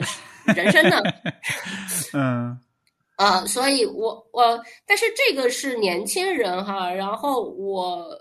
不知道，我我我现在就不知道为什么，就是他们允许是这样的，这是我特别深的一个困惑。那如果说你不喜欢这样，那你就不要这样嘛，啊，就是中年人也好，年轻人也好，但是在很大程度上，他们接受和允许是这样的。这就是我觉得挺愤怒的。是是，你刚才你刚才有句话，我觉得是一个特别精彩的描述，就是你说他的人的那种力量，他不是来源于他跟他生他跟生活打了一架哈，就好像是你得你得实践，你得在你得走入到现实当中，然后你才知道你的想法跟理念到底哪些是管用的，哪些是有效的，哪些是无效的。当你没有这种验证。的和和现实桥接的这个过程的时候，可能其实对自己心的想法观念，其实就是可能口号会喊得很响亮，但是其实你心里面是缺乏底气的。是啊，是啊，是啊，好多人挺挺缺乏底气的。嗯，哎，你说说到这儿，我我我我想起就是呃呃，我们之前也聊过，就是我现在在想就是基于所有这些经验吧，呃，想做的一个家庭教育的一个一种一种探索哈，就是呃，我来源于其实我已因为有了差不多一百多个学生嘛，那他们有一些呃，因为他他他来源我的学生来源他还是比较普通性的，他不是说啊我要去读个人文大学的什么什么，就是他就是很多是家庭主妇这种，然后。他一开始的时候也也也是，就是他觉得我们学这种干嘛？就是静远老师，你是一个艺术家，你学就算了哈。就是我们不用这种东西啊。然后啊，等等，一开始是会有这种，但现在就是我跟他们在一起也有一段时间了，然后我我们就呃就发现，就是其实所有这些东西是可以帮助他们解决他们生活的问题。嗯，那我就其实现在有在想。呃，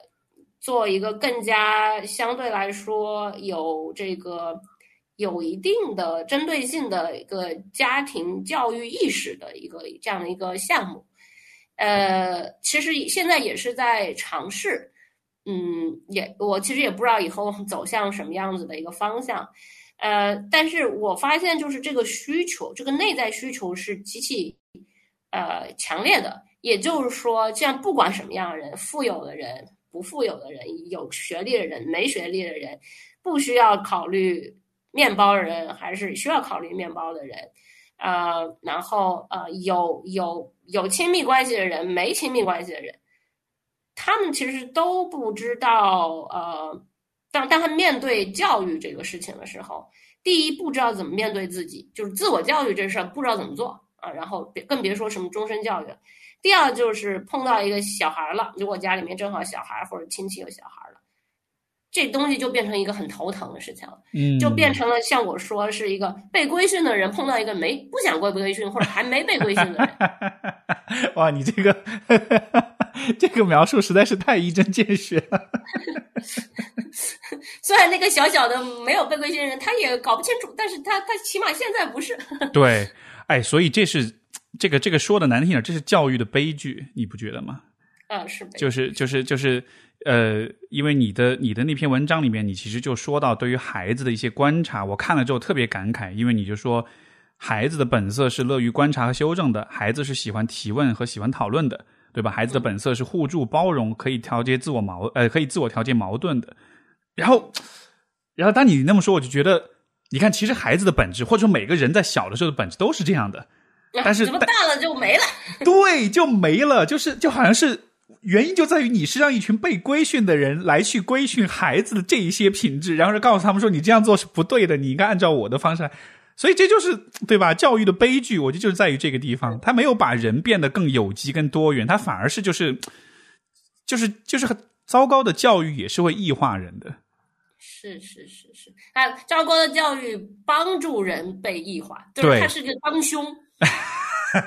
是的，对，真的是帮凶。是是是，所以其实我接下来可能大致会想做这样子的一种尝试，然后呃，我其实我为了这个尝试也是读了很多，就是听了呃，就是 Steven 说那里面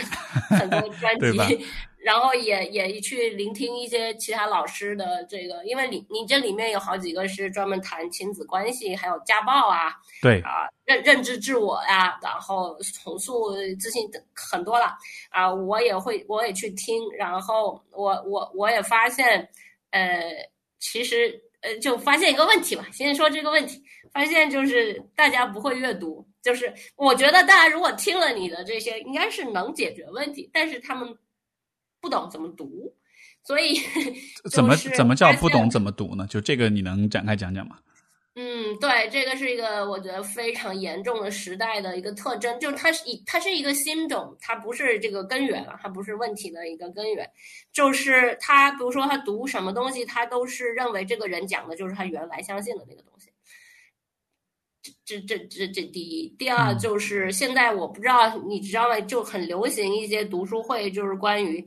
我就是，呃，我每个人都有自己对《红楼梦》的解释啊，每个人都有自己眼中的哈姆雷特。那我理解的就是我理解的。那这个听起来其实也是很民主的，或者是就是开放式理解嘛。但其实真正就我就是到落到实处了，会发现，就是很多人不希望啊别人知道，其实他是不读不懂，或者说是嗯没有真实的反馈，或者说是他这个整个检验，我们之前不是说检验这个东西吗？嗯，就是他不希望存在这个过程。然后，呃，这个过程如果不存在，就是可以演示我们都读了。然后，呃，然后，所以我就发现所有的这个人文世界、社科世界，整个吧，就是关于 humanity 的所有的，都因为这个原因，其实是变成毫无意义的，就是成了一张。是负值的一一样东西，因为他不管说的再好，到这里他会认为是啊唯一的或者另外的，他原来相信的那个意思，跟你原原意没有任何呃意思。包括比如说鼠疫是吧？它可以读成鸡汤，罗素可以是认为是支持成功学的，就是就它特别多。你你 去翻微信的那些很多文章里面都有，所以我觉得这这其实是一种全民的，就是。全民的某种意义上的一种，呃，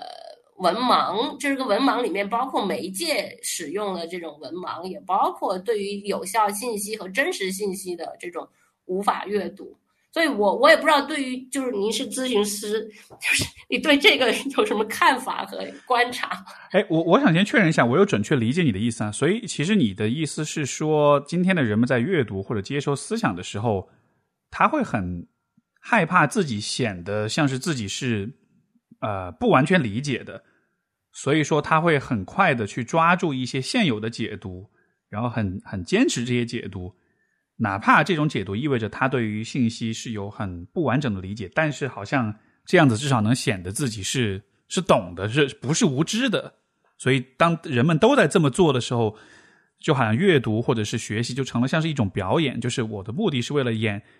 显得我很懂，而不是说让别人知道说我有不我有很多不懂的地方，我有很多需要去澄清、去探索、去学习的地方，是不是你在描述是这样的一个问题？对，就从线上上来说就是这样子的个样子。明白。哎，你说这个很有意思，就是我想到我之前啊有一次知乎上有一个讨论，当时我写了一个回答，那个讨论就是讲说为什么呃大概哎那个问题大概是说就是为什么中国学生不爱举手提问？但是外国学生喜欢举手提问，然后因为我是在加拿大的那个留学的经验的时候，一开始我也是典型的中国学生，就就很少很少举手。但是后来慢慢的就有点放飞自我了，以至于到后来读研的时候，我是我们班上就最喜欢举手提问的人。然后就老师也特别喜欢我提问这种的。然后我当时就分析了一下这个心路历程啊，或者说这个到底是什么样的因素导致了这一点。我觉得跟你刚才说这个有很很大的关系，就是当你在提问的时候，其实你是会把自己放在一个一个被人审视跟评价的位置上，因为这就意味着你在大声宣布这个问题我没有搞懂，对吧？那在一个比较评判、比较嗯怎么说呢？一个比较批判的一个环境里，提问就等同于是 宣布自己的无知，而自己无知就会被别人给否定。所以说，我在我的猜想就是，可能中国学生不爱提问，就是因为他们对他们说，提问不是一个我 要实事求是的去验证或者求知的过程，而提问更像是一个社会关系的层面，我的一种形象管理，或者是我的一种形象的一种呃一种威胁，所以我要避免这件事情。但是，当你一旦像我自己的经验是，我一旦越过了这一层，我就只是。在乎这个问题，我有没有搞懂？我就只是想要知道这个事到底怎么回事。这个时候提问就变成一个毫无思想负担的事情，因为你压根就不会想，哎，别人会觉得你不懂，而是说，如果我提了一个好的问题，不光我能搞懂这个问题，其他的那些没有提问人，他们也能跟我一起更加的理解这个问题，它就变成了一个求纯求知的一个行为了。所以我不知道是不是也会有这样一个点，就是我们的这个文化环境。当中，就还是怎么说呢？科学精神还不够多，更多的还是我们对他人看法评价的一种担心，那种你知道那种被审视之下的那种小心谨慎，那种战战兢兢的那个感觉。是是，我我学生很怕我这个，是吧？呃，就是我就因为这个比较招人恨。你你什么？就是这种爱，就是会去提问的这个点嘛？你说是哪一个地方招人恨？呃，一方面就是我提问了，他们就会被可能按照他们原来想法，会觉得被暴露嘛。还有就是，就是你会去问呃他们，但是就让他们把那个问的一一问三不知的，这样是吗？呃，对，其实我也，其实我本来不抱，我不是这样的初心了，我只是想更更加明白这个事情。啊，然后还有就是，呃，我让大家去分享心得，因为因为我们的项目，呃，这个呃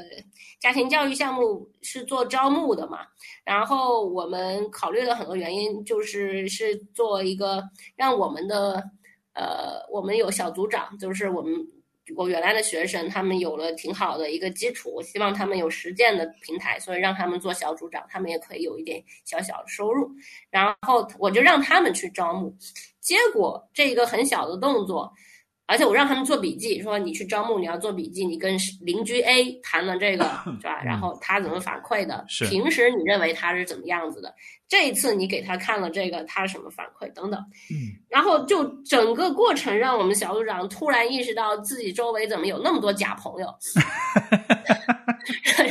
因为他们那些人给他们的反馈也告诉我们这个时代很多，我可以跟你分享一下，比如说啊、我们有一有一部分课程是关于批判性思维的，其实就是很简单，就是说观察、求证这样子嘛，没没有什么特别到什么程度的很严重的批判性思维，呃，那个那会被人认为这是洗脑的，然后说你们这是吵架的。啊，就是就是从从反馈来说哈，然后呢，呃，有人会写我们我不喜欢要呃写要要有反馈的读书会或者是教育项目。啊、最好的教育项目就应该是我认为是什么就是什么，明白，我读到什么就就就我读什么，我们只分享我们读到的，就是说我我认为这个人杀了这个人，那我就认为这个人杀了这个人啊，就是这种。我们收到非常多各种各样的反馈，或者说呃，有些人会说，嗯我有这么差吗？就直接说你你你你分享这个这种项目给我，你觉得我有这么差吗？我不懂教育我的孩子吗？等等，就是就是就是我们就用这种方式测试到，就是现在可能很多人脑子里面有的那种，当他真的碰到了一个信息，这个信息让他去回应说，你对这个教育项目怎么看？你是参加还是不参加？等等啊，因为是朋友问的嘛，他们要回答，然后我们就看到了非常多每个人脑子里面的那些话，那些话其实，就我们读读起来，后来是觉得非常解释了我们所在这个时代，就是其实呃，很多人内心是有着非常大的自我，呃，但是其实呃，而且其实其实这个，而且有着很很强的一种呃膨胀性的关于自由的或 inflated，就是通货膨胀的这种嗯。关于自由的这个渴望也好，或者是或者认为，但是没有任何责任和义务来支撑，呃，甚至也没有任何理理论，我们前面说这种经验来支撑这个这个很很膨胀的一个关于自由和和自我的这样的一个认知，嗯，所以就会导致，呃，我觉得可能部分导致你前面说的，比如说它就是是关于一种关系啊，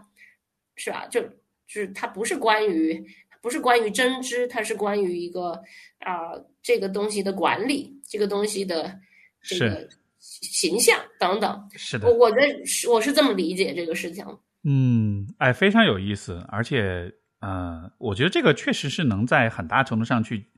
去解释，就是比如前面讲到我们为什么很容易有这种观念、思想上的这种割裂、对立、冲突。嗯你像比如说之前疫情期间，对吧？就有这个啊，有清零党了，有共存党了，又怎么着了？然后我之前有个嘉宾就分享特别有意思，他就说他小区微信群里面，然后完了大家就是分成两派，吵得不可开交。但是其实到发物资的时候，下去搬东西的时候，还是你帮我，我帮你的，就好像是我们在理念上像是绝对的敌人。但是其实你走入现实生活，你会发现我们之间的关系没有那么大的差异，我们都是人，我们对彼此的很多方面的这种相互的支持跟这个才是生活的现实。那个理念上的那种对立，真的只是很小很小，甚至在很多现实问题面前，那个理论对立压根就不重要。是我我我记得那一期，我听了那一期。对嗯嗯，这个这个，我就我我我我有点没想到，我们今天会聊到这里来，就是，但是确实是我今天跟你聊了之后，呃，我有一个很大的收获，就是因为以前我对于艺术方面的怎么说呢？很诚实的说，我的兴趣不是特别的大，呃，所以我了解也比较少，真的就是会比较少。可能顶可能主要是从审美上面觉得，哦，这个很好看，这个作品很很很美，或者是很带来一些很积极的情绪这样的。但是我一直都知道艺术是很讲究批判性，但是我一直没有很好的理解那个批判性的问题。但是今天我跟你聊，我会发现其实这个批判性。和我们的工作和我们的理念有很多相似的地方，就是在于它是很强调不断的去带着批判的眼光去解构、去观察、去了解，就是现实世界的。而它也很强调那种，像你刚才说的，我不要用一种风格化的方式，用一种排他的方式去解释这个世界，而是不断的在找不同的、更更多的、更丰富的角度去理解。所以这个批判性，我觉得还蛮。或者说，这个批判性的缺失，我觉得还蛮能够解释我们今天看到很多文化现象，甚至是心理现象的。是的，是的，我我觉得落脚到批判性这个词也是挺挺挺正我，就是也是我很坚持，而且嗯，觉得很必不可少的。虽然这个词听起来好像在中文里面并不是那么呃招人待见，而且有一些可能不一定很好的联想哈，但是其实我觉得这个是在。我也是为了这个，我专门也去观察孩子。我觉得这种基本的思辨，就跟我前面说的，他是他是要粉色还是红色，他是要湿的还是要干的，嗯，是不是在想画另再画一幅画，同样是描述这个苹果，他还想画一幅画，这就是孩子最基本的思思辨性和批判性嘛。是，就他他虽然没有那么说。一定是呃步骤 A 步骤 B 然后推论，那他在寻找啊，他在他在推翻，然后他在琢磨，是吧？我就是觉得这个画要比那幅画对于我来说更接近我理想中的一个苹果。是是，我觉得可能是当我们你刚才说哈，这个就是 批判性这个词在中文里不受待见，我觉得可能很多人在说批判性的时候，他想到的就是批判是等同于迫害。而且，而且这个联想，我觉得是有它的历史跟这个政治的这种背景的哈，在有这样一个语境的。但是今天我们说批判的时候，你看，就像你说的，小孩子去选择不同的颜色，他他和颜色之间不存在一个迫害的关系，只是对吧？只是一个思考，只是一个他在去做一种呃，是可能是很感性的一种一种一种发现，就是到底哪一个颜色对更符合我对。现实的这种感知，就这个才是批判。它其实是一个很怎么说呢？也不能说是很友善，但是它其实是很中性的一个过程。但是我觉得我们之所以说说批判性，心里会咯噔一下，因为老觉得批判等同于迫害。我批判你就是要搞要搞你过去的历史嘛？是是是词汇。而且其实，在英文里面，我们也很少说。其实批判性不是关于怎么去批判别人，对吧？不不管怎么说，都不是关于 怎么去批判别人。嗯，批判性。它是关于你选择什么去信，以什么样子的呃基础来信什么东西，然后这个信这个东西又跟你产生一个什么样的关系？是，哎，那像比如说在作为艺术家的受训的过程中，啊，这个呃就是怎么说呢？这个学习的过程中、成长的过程中，在批判性这个方面有没有一些怎么说呢？作为非艺术家的我们可以借鉴的一些方式或者是一些经验呢？是这样，就是我是为了跟我的学生上课，我才首次用了批判性这个提法啊。就是我所有的所谓的受训或者是我自己的实践，因为我最原来我的学位不是学艺术的，我是自己选择再去学艺术的嘛啊。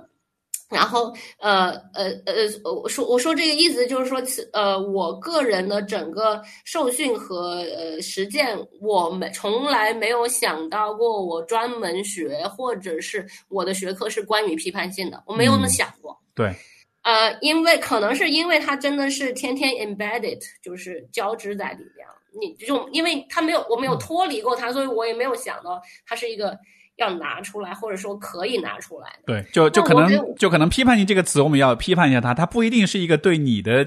学习体验最好的一种描述方式。没有我不，但是但是我在跟学生，就是这这也是我估计你也是会很清楚这个过程。当你成为了一个要去跟别人讲一个事情的人，是吧？你做咨询也是这样，我做做写作老师也是这样。你不是说你自己明白了行，你还得讲清楚。给给别人哈，那这个时候你就需要另一套语言，不不，这所以这个时候我就才开始呃在网上搜这个词，然后找到的是西计划嘛。那个你也采访过方可成，然后他也做过一期关于那个啊西计划是怎么推广啊批判性思维。因为现在做儿童的教育的这个阅读的，就是他们做的比较专业和特别的呃 focus 啊，我们也用他们的教材。哎，这个然后这个名字你可以再再重复一遍吗？就是是怎么写的？啊，，C 计划 A B C D C 哦 C C- 就是哦 C 计划 plan C 计划哦，OK OK，对，然后呃有 有有机会你也可以邀请他们来聊聊，啊好啊好啊我们也是呃经经常聊这个话题。嗯然后那但是回到你的那个问题，我觉得是一个非常呃有意义的问题了，因为嗯。嗯，肯定，呃，就是首先是这样，呃，我肯定是会去破除说，呃呃，艺术就是关于你可以更有修养啊，或者更懂美啊，或者更有发现美的眼睛等等，甚至它也不是关于，呃，你是是不是变成一个更感性的人呢、或者是不是更敏感的一个人啊，都不是，对我来说都不是关于这些的，但它可能作为副作用是有这个功效的，是有这个这个我不管，我不管理这种事情，就是 它它它作为副作用有任何功效，我都是不管理的，因为任何一个事情都可能有所有这些功效。是。我认为就是说，呃，肯定艺艺术核心其实就前面你说的那些，我觉得是非我是非常认可。那那如果一普通人会怎么去，就是说从从中，呃，比如说呃，比如说。呃，我怎么去接触艺术啊？或者说我去看一个展览，我该怎么看？或者或者等等，就是艺术怎么可以在我的生活中可以有更大的一个作用啊，或者什么？我我我个人的看法，其实嗯，就是你反思你所有记得，然后已经有，然后然后重新去观察，然后再去啊、验证，这就是艺术了。就对我来说，呃，这也就是批判性思维，这也是人人可以成为人，然后这也就是艺术。我一点都不夸张，我、啊而且我我不认为还要去分什么技能啊，什么什么。当然，如果说一个人他想更多的学艺术史的某一个，是吧？就是具体的，那他是每每个人都应该可以去学。我想学，呃呃，文艺复兴这一段的，我想学湿壁画的，我想学，呃，中国古代史，呃，古代艺术史等等，这个可以再进去学。但是哪怕你是在具体的去学，你去辨析你想学的这个，啊、这个比如说教程，呃，因为我也有一个绘画项目是教呃农村，基本上是农村来的，没有任何基础的啊呃朋友画画的一个项目。我在嗯 TED 上有过这样的一个演讲，是关于那个绘画项目的。啊那所以其实关于没有任何基础的人，怎么具体的画画和学艺术，我也是有自己自己的一个呃操作。但是呃，然后这个操作也把我也把它扩展成教呃家庭里面任何一个父呃父母教他们怎么理解孩子的画，然后让他们去跟孩子一起画画。就我不再去教什么孩子应该怎么画，我也不教大人怎么画，我就是教你们怎么通过画来沟通。就是看这个画，你你也可以画，你孩子也可以画，然后你们通过这个画自己来沟通这个事情，来理解你面前的这个事情。哎，然后我是有一个很小的这样一个项目的，嗯，这个我我呃我我想回你刚才说的有一点就是啊，我觉得今天这个对话真的突然一下让我有一个特别意外的，但是很深刻的一个收获，所以我有点理解到为什么就是像艺术创作是能给人带来所谓的批判性的，因为我能不能理解为就是当你要去比如说画一个东西的时候，其实就是需要你用比平时更深刻、更专注的一种方式去观察。因为你只有观察细致，你才能够把它画画的对吧？能够把它画的很好，或者画的是认为呃是你是认为是符合现实的，所以这就所以就是艺术创作的过程本身就需要你相当于是呃用更加敏锐、更加敏感的、更加像你刚才说的更加反思和呃重新审视的这样一个姿态去看待你习以为常的现实，所以说艺术才创作才带来了这种批所谓的批判性。是我我我我我估计我也是这么想的。嗯然后有那个 Dave 呃，哎呦 David 那个叫啥名字？我一下记不住。Hockey David Hockey 就挺有名的英国的这个画家吧。嗯呃，他就说一句嘛，就是说画画是什么？画画就是 how to look，就这么简单。啊、是是是的，是的，是的。呃，这个 How to Look 里面就太有讲究了，没错。然后呃呃呃，然后他他绝对没有 simplify 这个事情。那我其实对这里的孩子，因为我不是前面提到有个九岁孩子，他自己就看手机很多，他就喜欢。嗯，非常明确，就喜欢一种画，然后给他所有的东西，他都不接受。你九岁了都已经不接受，他就是想画那种动漫的女孩儿。然后他临摹能力又特别强，但是我当时给他，给他，给他一一一一一一株青菜，我说：那你你临摹能力强，我给你画，给你这个青菜，你就画这个写生，你就画这个青菜。他画不了，因为这个不是临摹。啊，你你明白这意思？就是没有人给你处理过这个东西，他就一波青菜，你要自己去处理。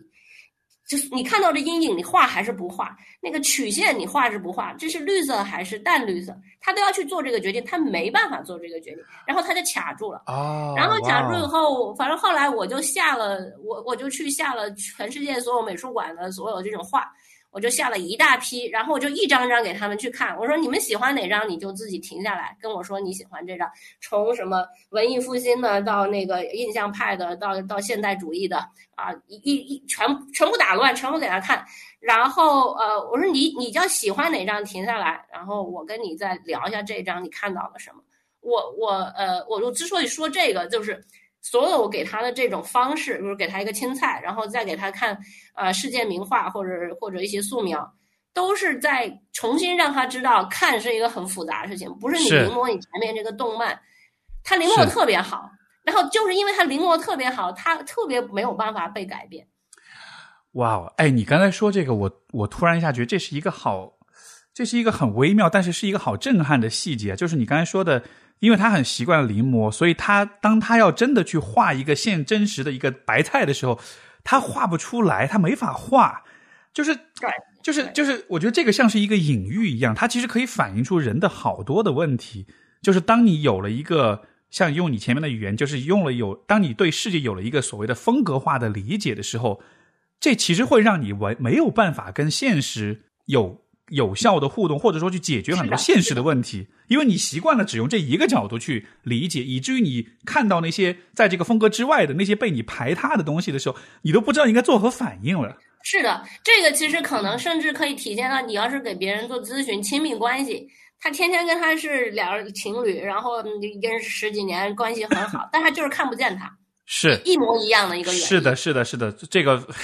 我觉得你是他看到的是那个情侣的风格化，一第一眼可能那时候坐入情网或者某个瞬间他就记住那个对，然后但是他看不到这个情侣作为一个白菜，他就是一个白菜，他他可能会变老，可能会变什么，那个白菜跟他一点关系都没有，他是记得原来那个。这个这个其实我们的我们的语言会说人被角色化。就是 你对吧？对，风格化是是，其实是 完全是平行的概念。就是你你只看见这个人所扮演的角色，比如说很多人看见自己的父母，他就只觉得他们是爸爸和妈妈，但他们看不到，其实他们是。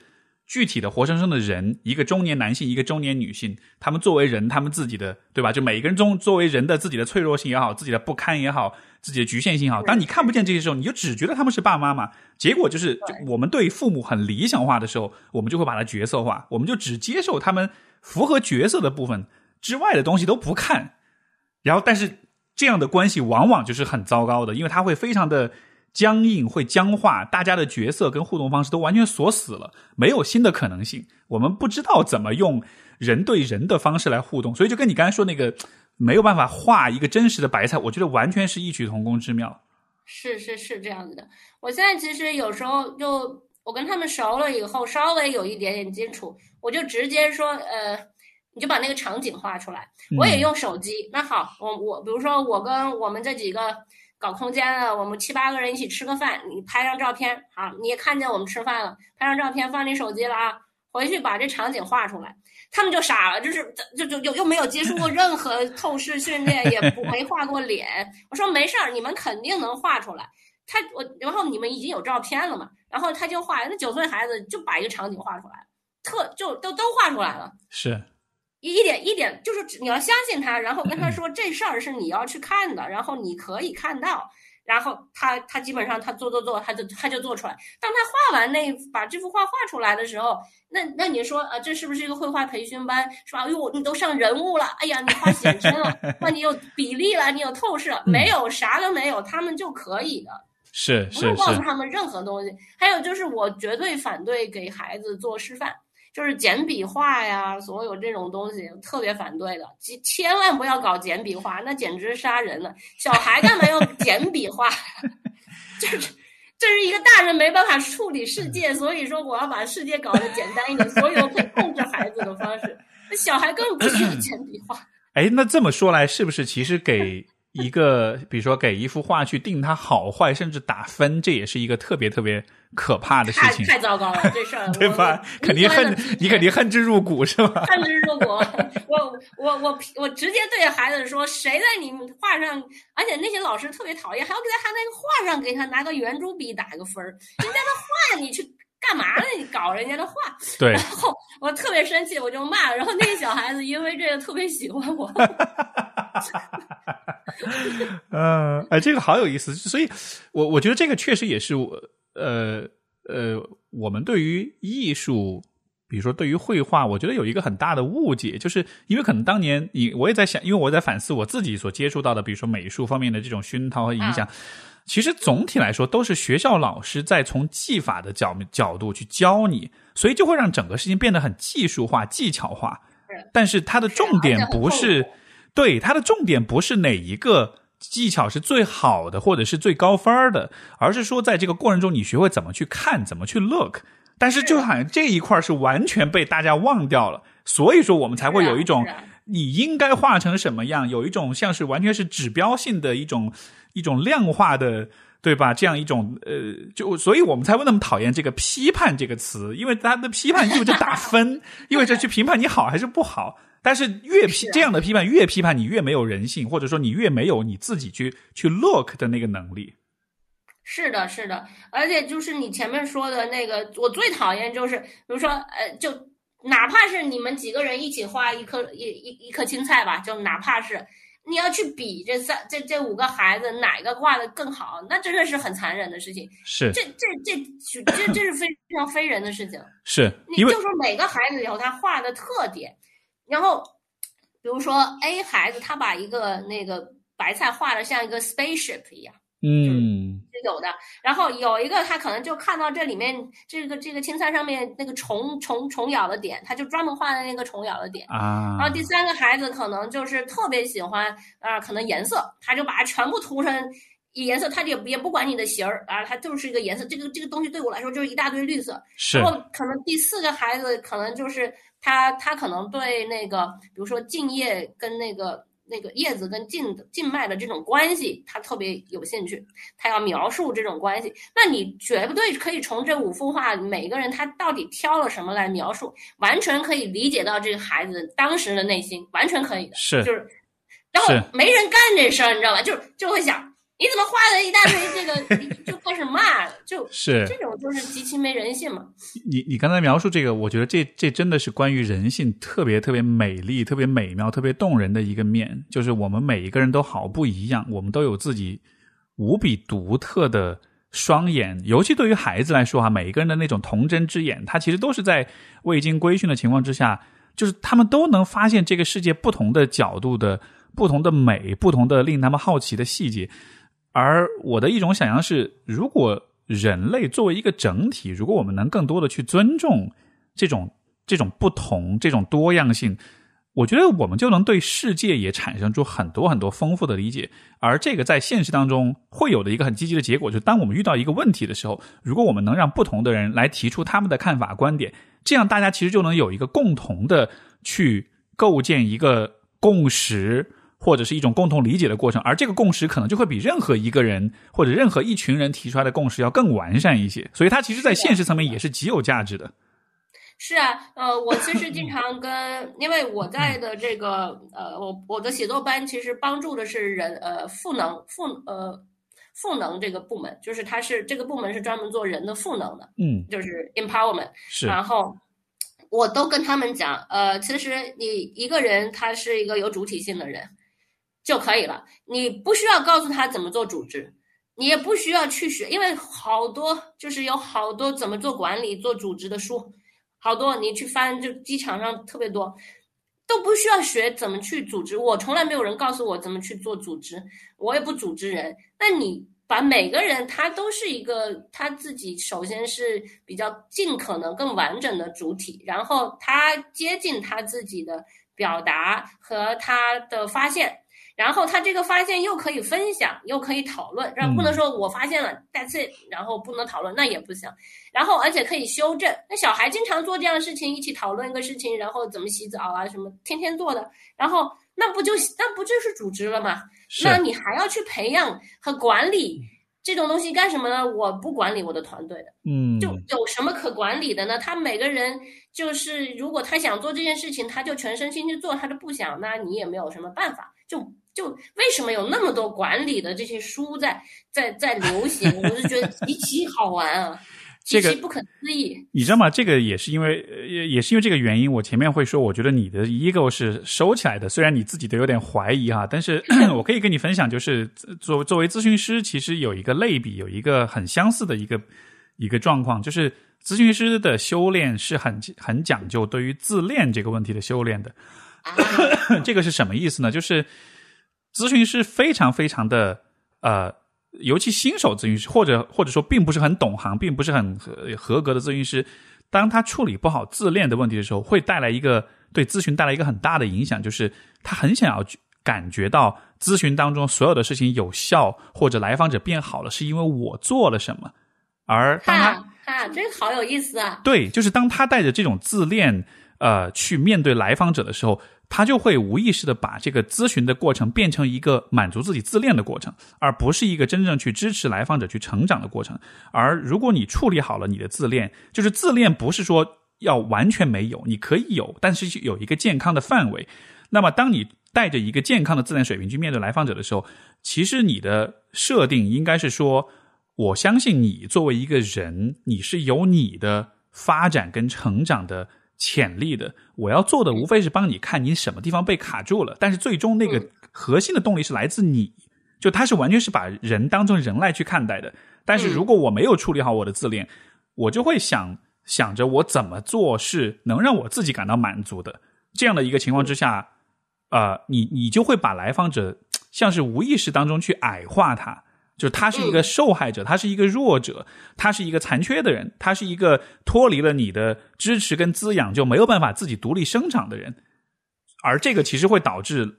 这个咨询关系会变得非常的不健康。所以就跟刚才你所讲的，包括你对孩子的态度，我为什么觉得你的 ego 收的很小，就是在这个地方，就是你作为一个助人者，作为一个帮助或者教育人的人，你要有那种足够的勇气，就放下你自我，你要足够，就是你要有足够勇气去相信说。我只要给这个花、这个树苗浇水，我只要给到它必要的养分，它自己会生长。你而不是去担心说，万一它不生长，这是我做的不够好，或者就证明我是个我是个不合格的人呐，或者怎么样的？就是真的是要有这种、这种、这种怎么说呢？就是这、这、这是这、这真的是一个需要勇气的一个事情，我觉得。哎，那你觉得那个就是不这样？然后我可能是一个不合格等等这种这种自我我我不成熟的一个表述，会觉得这是一个呃自我投射的反投射，或者说甚至我会把它这个认为是一个剥削和互相和相互剥削的开始。因为其实因为我不是也做贤母亲项目，就是跟亲情打交道，是主题特别多，亲情里面就有非常多这样的逻辑嘛。是的。是的，就各种各样变体了。那那你们为什么会呃认为这个，就是说在你们行业为什么会就就把这个认为是以后是不大好的呢？你们是基于什么呢？我觉得是基于一个很基本的伦理，就是就是咨询师做的所有的事情都应该是为了帮助来访者而做的，甚至是比如说你要去接受督导的时候，督导会问你，你说这个话，你提这个问题，你给这个反馈。你觉得这为什么能帮到你的来访者？就是一切是以帮助来访者为为出发点的。所以，如果你是带着自恋在做一些事情，你就会没有办法回答这个问题。你就会，你就会，甚至如果你足够坦诚，你会，你会意识到你做这件事情是会伤害他，是会阻碍他的发展，而最终得利的只是你自己，是你满足你自己的自恋。嗯，包括你讲的，就是这个呃，家庭当中、亲情当中会有很多这种相互的剥削啊。这，我我我，这个真的是太。常见、太普遍了，就是父母为了要感受到自己是一个合格的父母，然后要求孩子变成什么样。比如说，现在很多父母催婚，这其实是一个非常非常经典的一个现象。他不是真的是希望通过这种表达让孩子有更好的生活，而是说你要完成这个任务，我才能完完善我的角色，包括尤其是社会形象。对我的面子，我在亲友之间，我才能显得哎，这个这个这个你的孩子你是给培养的很好的。我觉得有很多很多这样的现象。哎，我觉得说到亲情啊，也真是非常复杂。我在这屯屯村里面看到这样子哦，你说，呃，其实有时候呢，这些家庭对孩子的关爱呢，我是挺感动的，因为他们有很多特别的细节，嗯，不是我们。这就是我这样文化的人，我熟悉的，他们有一些那种呃，是他们身体关系都比较亲密，然后其实我是蛮感动的，但是我又知道他们在生孩子的时候，就是一大堆的。其他的东西，就是他们没有任何一个人是因为爱孩子，而且对这爱世界而生的孩子，没有任何一个人是这样。他们只是说养老，就是他们都会告诉你，呃，你不生个孩子怎么养老？你老了怎么办？那就是说，呃，我在任何村子里面也经历过这个根深蒂固的中国人的，无论是好坏的这个实用主义，是，就是所有这些东西都可以归结为实用主义。但是我又不明白，就是这个实用主义是他们害羞。不好意思，把某种很直白的爱来表现出来，或者如果我没有实用主义，我好像就对不起我的这个阶层一样。还是说，呃，他们真的就是被实用主义所所所指使？比如说，我我认识好几个就是二十多岁的这样子的家庭，呃，那他们的妈妈呃会说，一看到我就会说，会跟他说，哎，你让我的孩子去考研呢，啊，他以后要读书的。然后呢，我要真的去跟他孩子聊了哈，问他你为什么要考研啊，有什么梦想？就大致这种，那个妈妈就会说，你赶紧快给我去折折衣服，那个衣服还没有折完，今晚上要交货的。就是他们所有这些孩子，呃，都是童工，就是从老他们父母的眼眼中，他就是一个童工。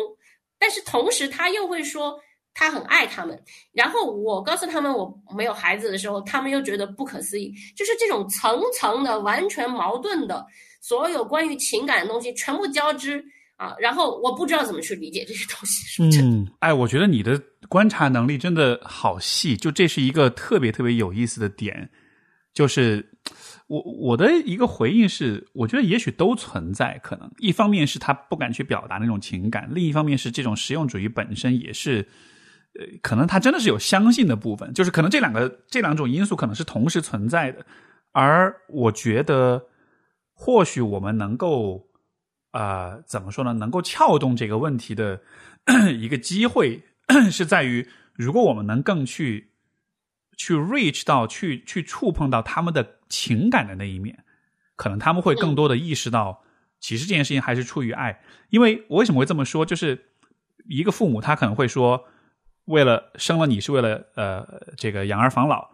但是实际上。如果这个孩子假设，比如说，在一个很极端的情况下，这个孩子不幸去世的话，父母还是会流泪，还是会很悲痛。这个悲痛就证反过来就证明了他对孩子不纯粹是一个实用主义的一种呃一种一种一种角度，他肯定是有情感上的连接的。只是情感连接，我觉得在啊可能很多的情况之下，它是一个不那么被允许。呃，就有点像是画画，这不是一个好的或者被认可的。一个绘画方式，好的画是要写实的，而不能是局部的，不能是观察的，不能是有批判性的。所以情感这个东西，我觉得它可能就在于，因为情感它是很个人的体验跟感受，它是高度的，就它和那种所谓的风格化的或者是呃这种模式化的东西是完全对立起来的。所以人的情感在社会当中的生存的空间和表达空间，永远都是处在一种被。被被压制，被对这样一个情况之下，所以就好像是，如果你是一个父母，你本身可能内心的人格力量比较弱，你本身你的社会环境、你的阶层、你的地位相对比较弱，这个时候你可能就更加不敢表达你的情感，你就更加只能用那种现实主义的叙事来解释很多情感的东西。是，其实，在艺术里面，我有说过，呃，呃，我一直对情感这个非常呃。就是就 mentality 啊，还有这个呃情感结构，非常非常在意，非常敏感。然后我之前说，呃，我我有个项目是关于就是什么时候其实呃告诉你的，就是在告诉你你的情感应该是什么样的这个事情，嗯呃，先于你的情感到来。对于好多人来说，因为比如说他经常刷抖音啊，或者看脑残剧，就是不好的那些剧本都是告诉你情感应该什么样子。对，好的剧本肯定就不告诉你，而让你去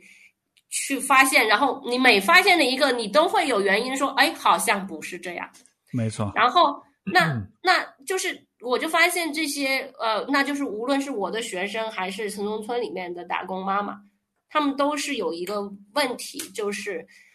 他们的情感早早的，或者他们认为可以表达自己情感的那个方式、词语和那个框架，从来都不是他们的。是的，是的，尤其是 像最开始你所说的，当他所接触的，就是在媒介上，他能接触到的媒介本身是很受限的时候，对吧？比如说，都是这种抖音上的这种很烂的这种桥段、短视频，就他甚至都没有一个足够的。时间跟空间去去描述一个情感，他就是上来我做一个动作，然后给你贴一个标签，你这就是什么，然后这个讨论就完了，以以至于就是这些观众他都没有机会去去真的去感受那个情感是什么，他就直接接受了一个很标签化的描述。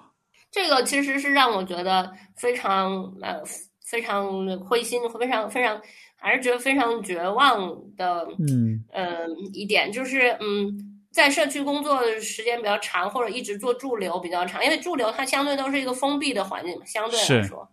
然后我就会大面积的遇到这样的情况，是的，然后我就必须回到艺术去解读，然后顺便也帮别人解读。但很多时候，我觉得我自己中毒，是 是，哦，我太难受了，然后呃会这个这个去这个，就像比如说呃。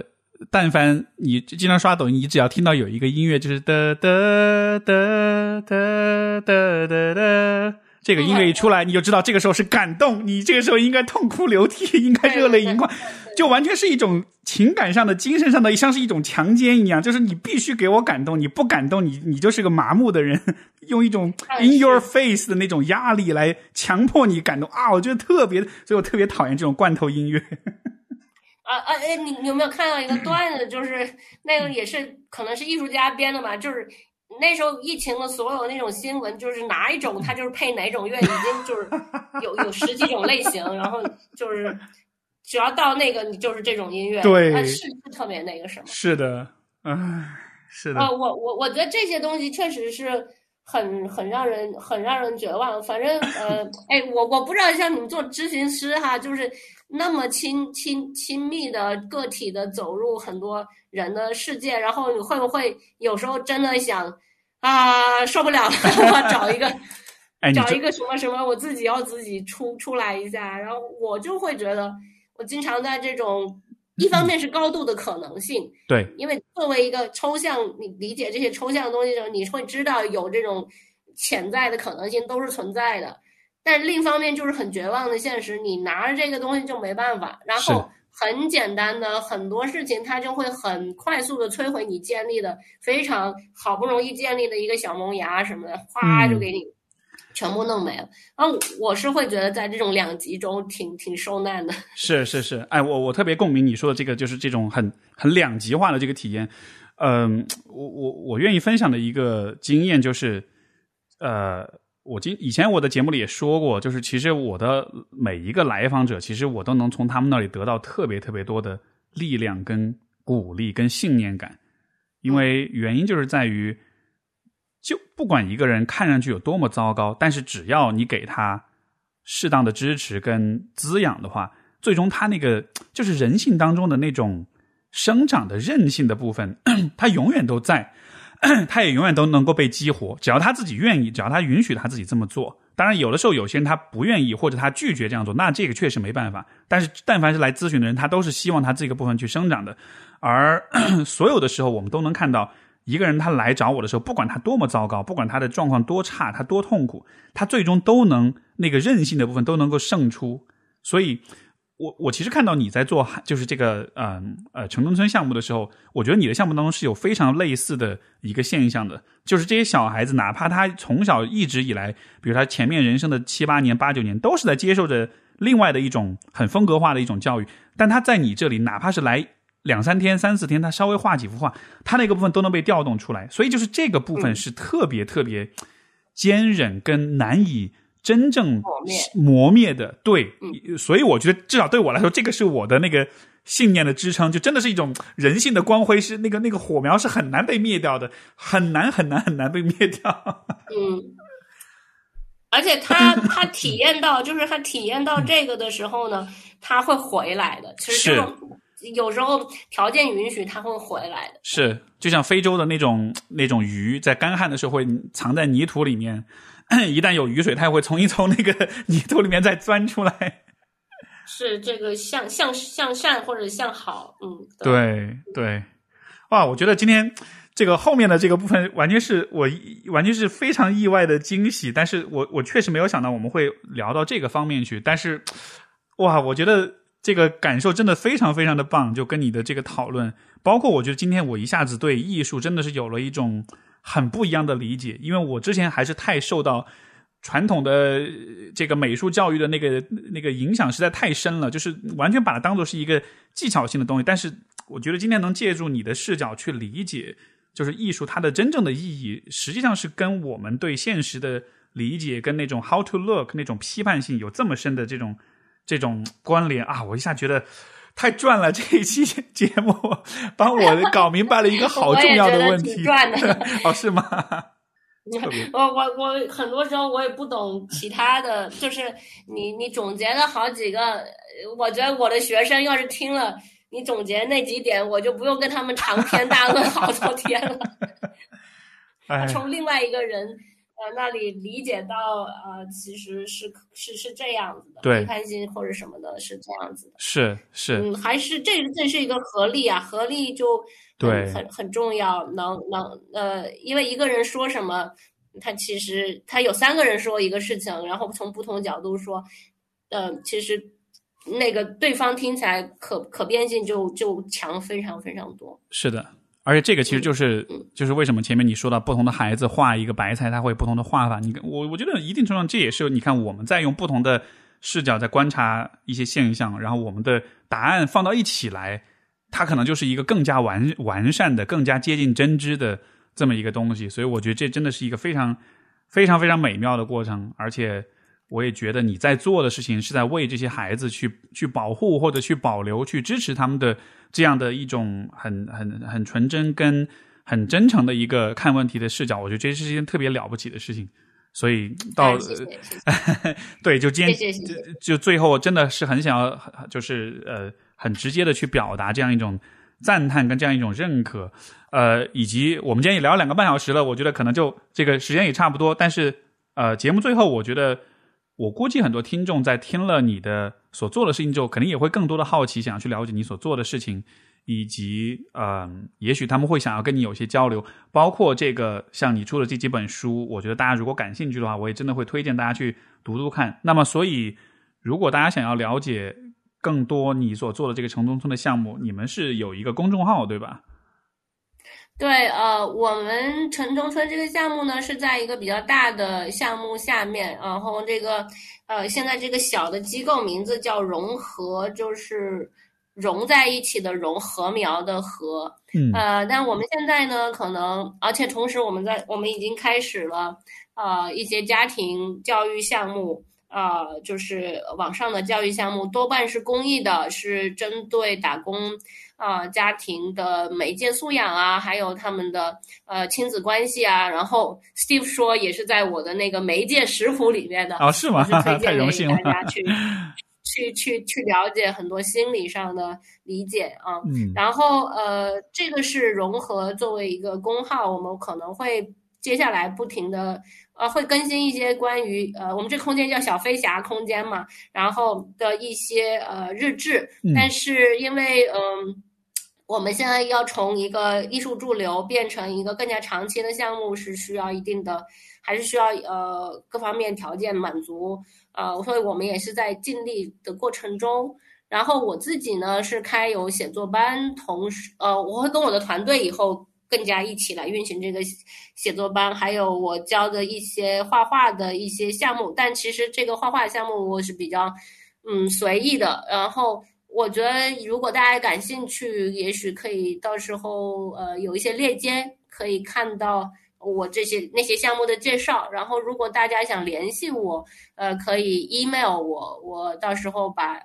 email 给给 Steve 可以放出来，还是我不知道是现在说出来吗，还是放出来？呃，所以就是你们的项目的公众号是叫 融合之眼，就是呃融融汇的融，然后禾苗的禾，然后之眼的眼睛那个之眼。然后你的个人的 email 呃是复杂吗？要是复要不复杂，你可以在这说。然后那但我也会写在那个节目的简介里面，大家需要看的话，也不是很复杂，就是 sunny dot dot at gmail dot com。OK，就我还是写一下吧，或回头大家对如果需要的话，对。对，如果需要的话，呃，因为我们出版的那个写母亲的书，我们都是跟读者是很多都是一对一加微信的，因为呃那本书本身也是通过呃 email 去去买，然后呃我所有的项目其实都非常的呃个人化和呃很也比较亲密，其实这是我第一次接受呃。这样的采访去聊这些项目了，呃，之前其实也都是在一些就比比较边缘化的一种框架里面去做这些项目，我不是特别多的接受，嗯，太呃 比较比较有人气的这种这种采访。但是有一篇是在人物杂志上的，有有聊过我的写作班，然后有一篇是在 TED 上，我聊过我的一个绘画项目。那个那个项目其实大家呃可以去看一下，因为里面是所有没有接嗯就是零基础的人后来画的画是非常有意思的画，大家可以去会感觉到呃很有生机，很可以感感觉到希望。好呀，特别棒，特别棒。包括之前我我这个看的那个关于你的城中村项目那篇文章，也是你写的，我觉得我觉得写的非常棒。我会把这些文章的链接都放在我们节目的这个简介里面。呃，好的，好的，对对对，好的，好呀。那好，谢谢谢谢 Steve，谢谢谢谢这个平台，非常感谢静远的分享，而且谢谢你的反馈。能聊 聊到很多呃这些东西，我有时候也是很缺乏第三只眼睛来理解我做的事情。好呀，好呀，这也是交流对话的意义所在，我们相互的支持、相互的认可、相互的确认，所以今天也是非常棒的一期节目，聊得非常开心。谢谢。好嘞，那就到这里，我们就感谢各位的收听，我们就下次再见，拜拜。好，谢谢观众朋友，谢谢 Steve，拜拜。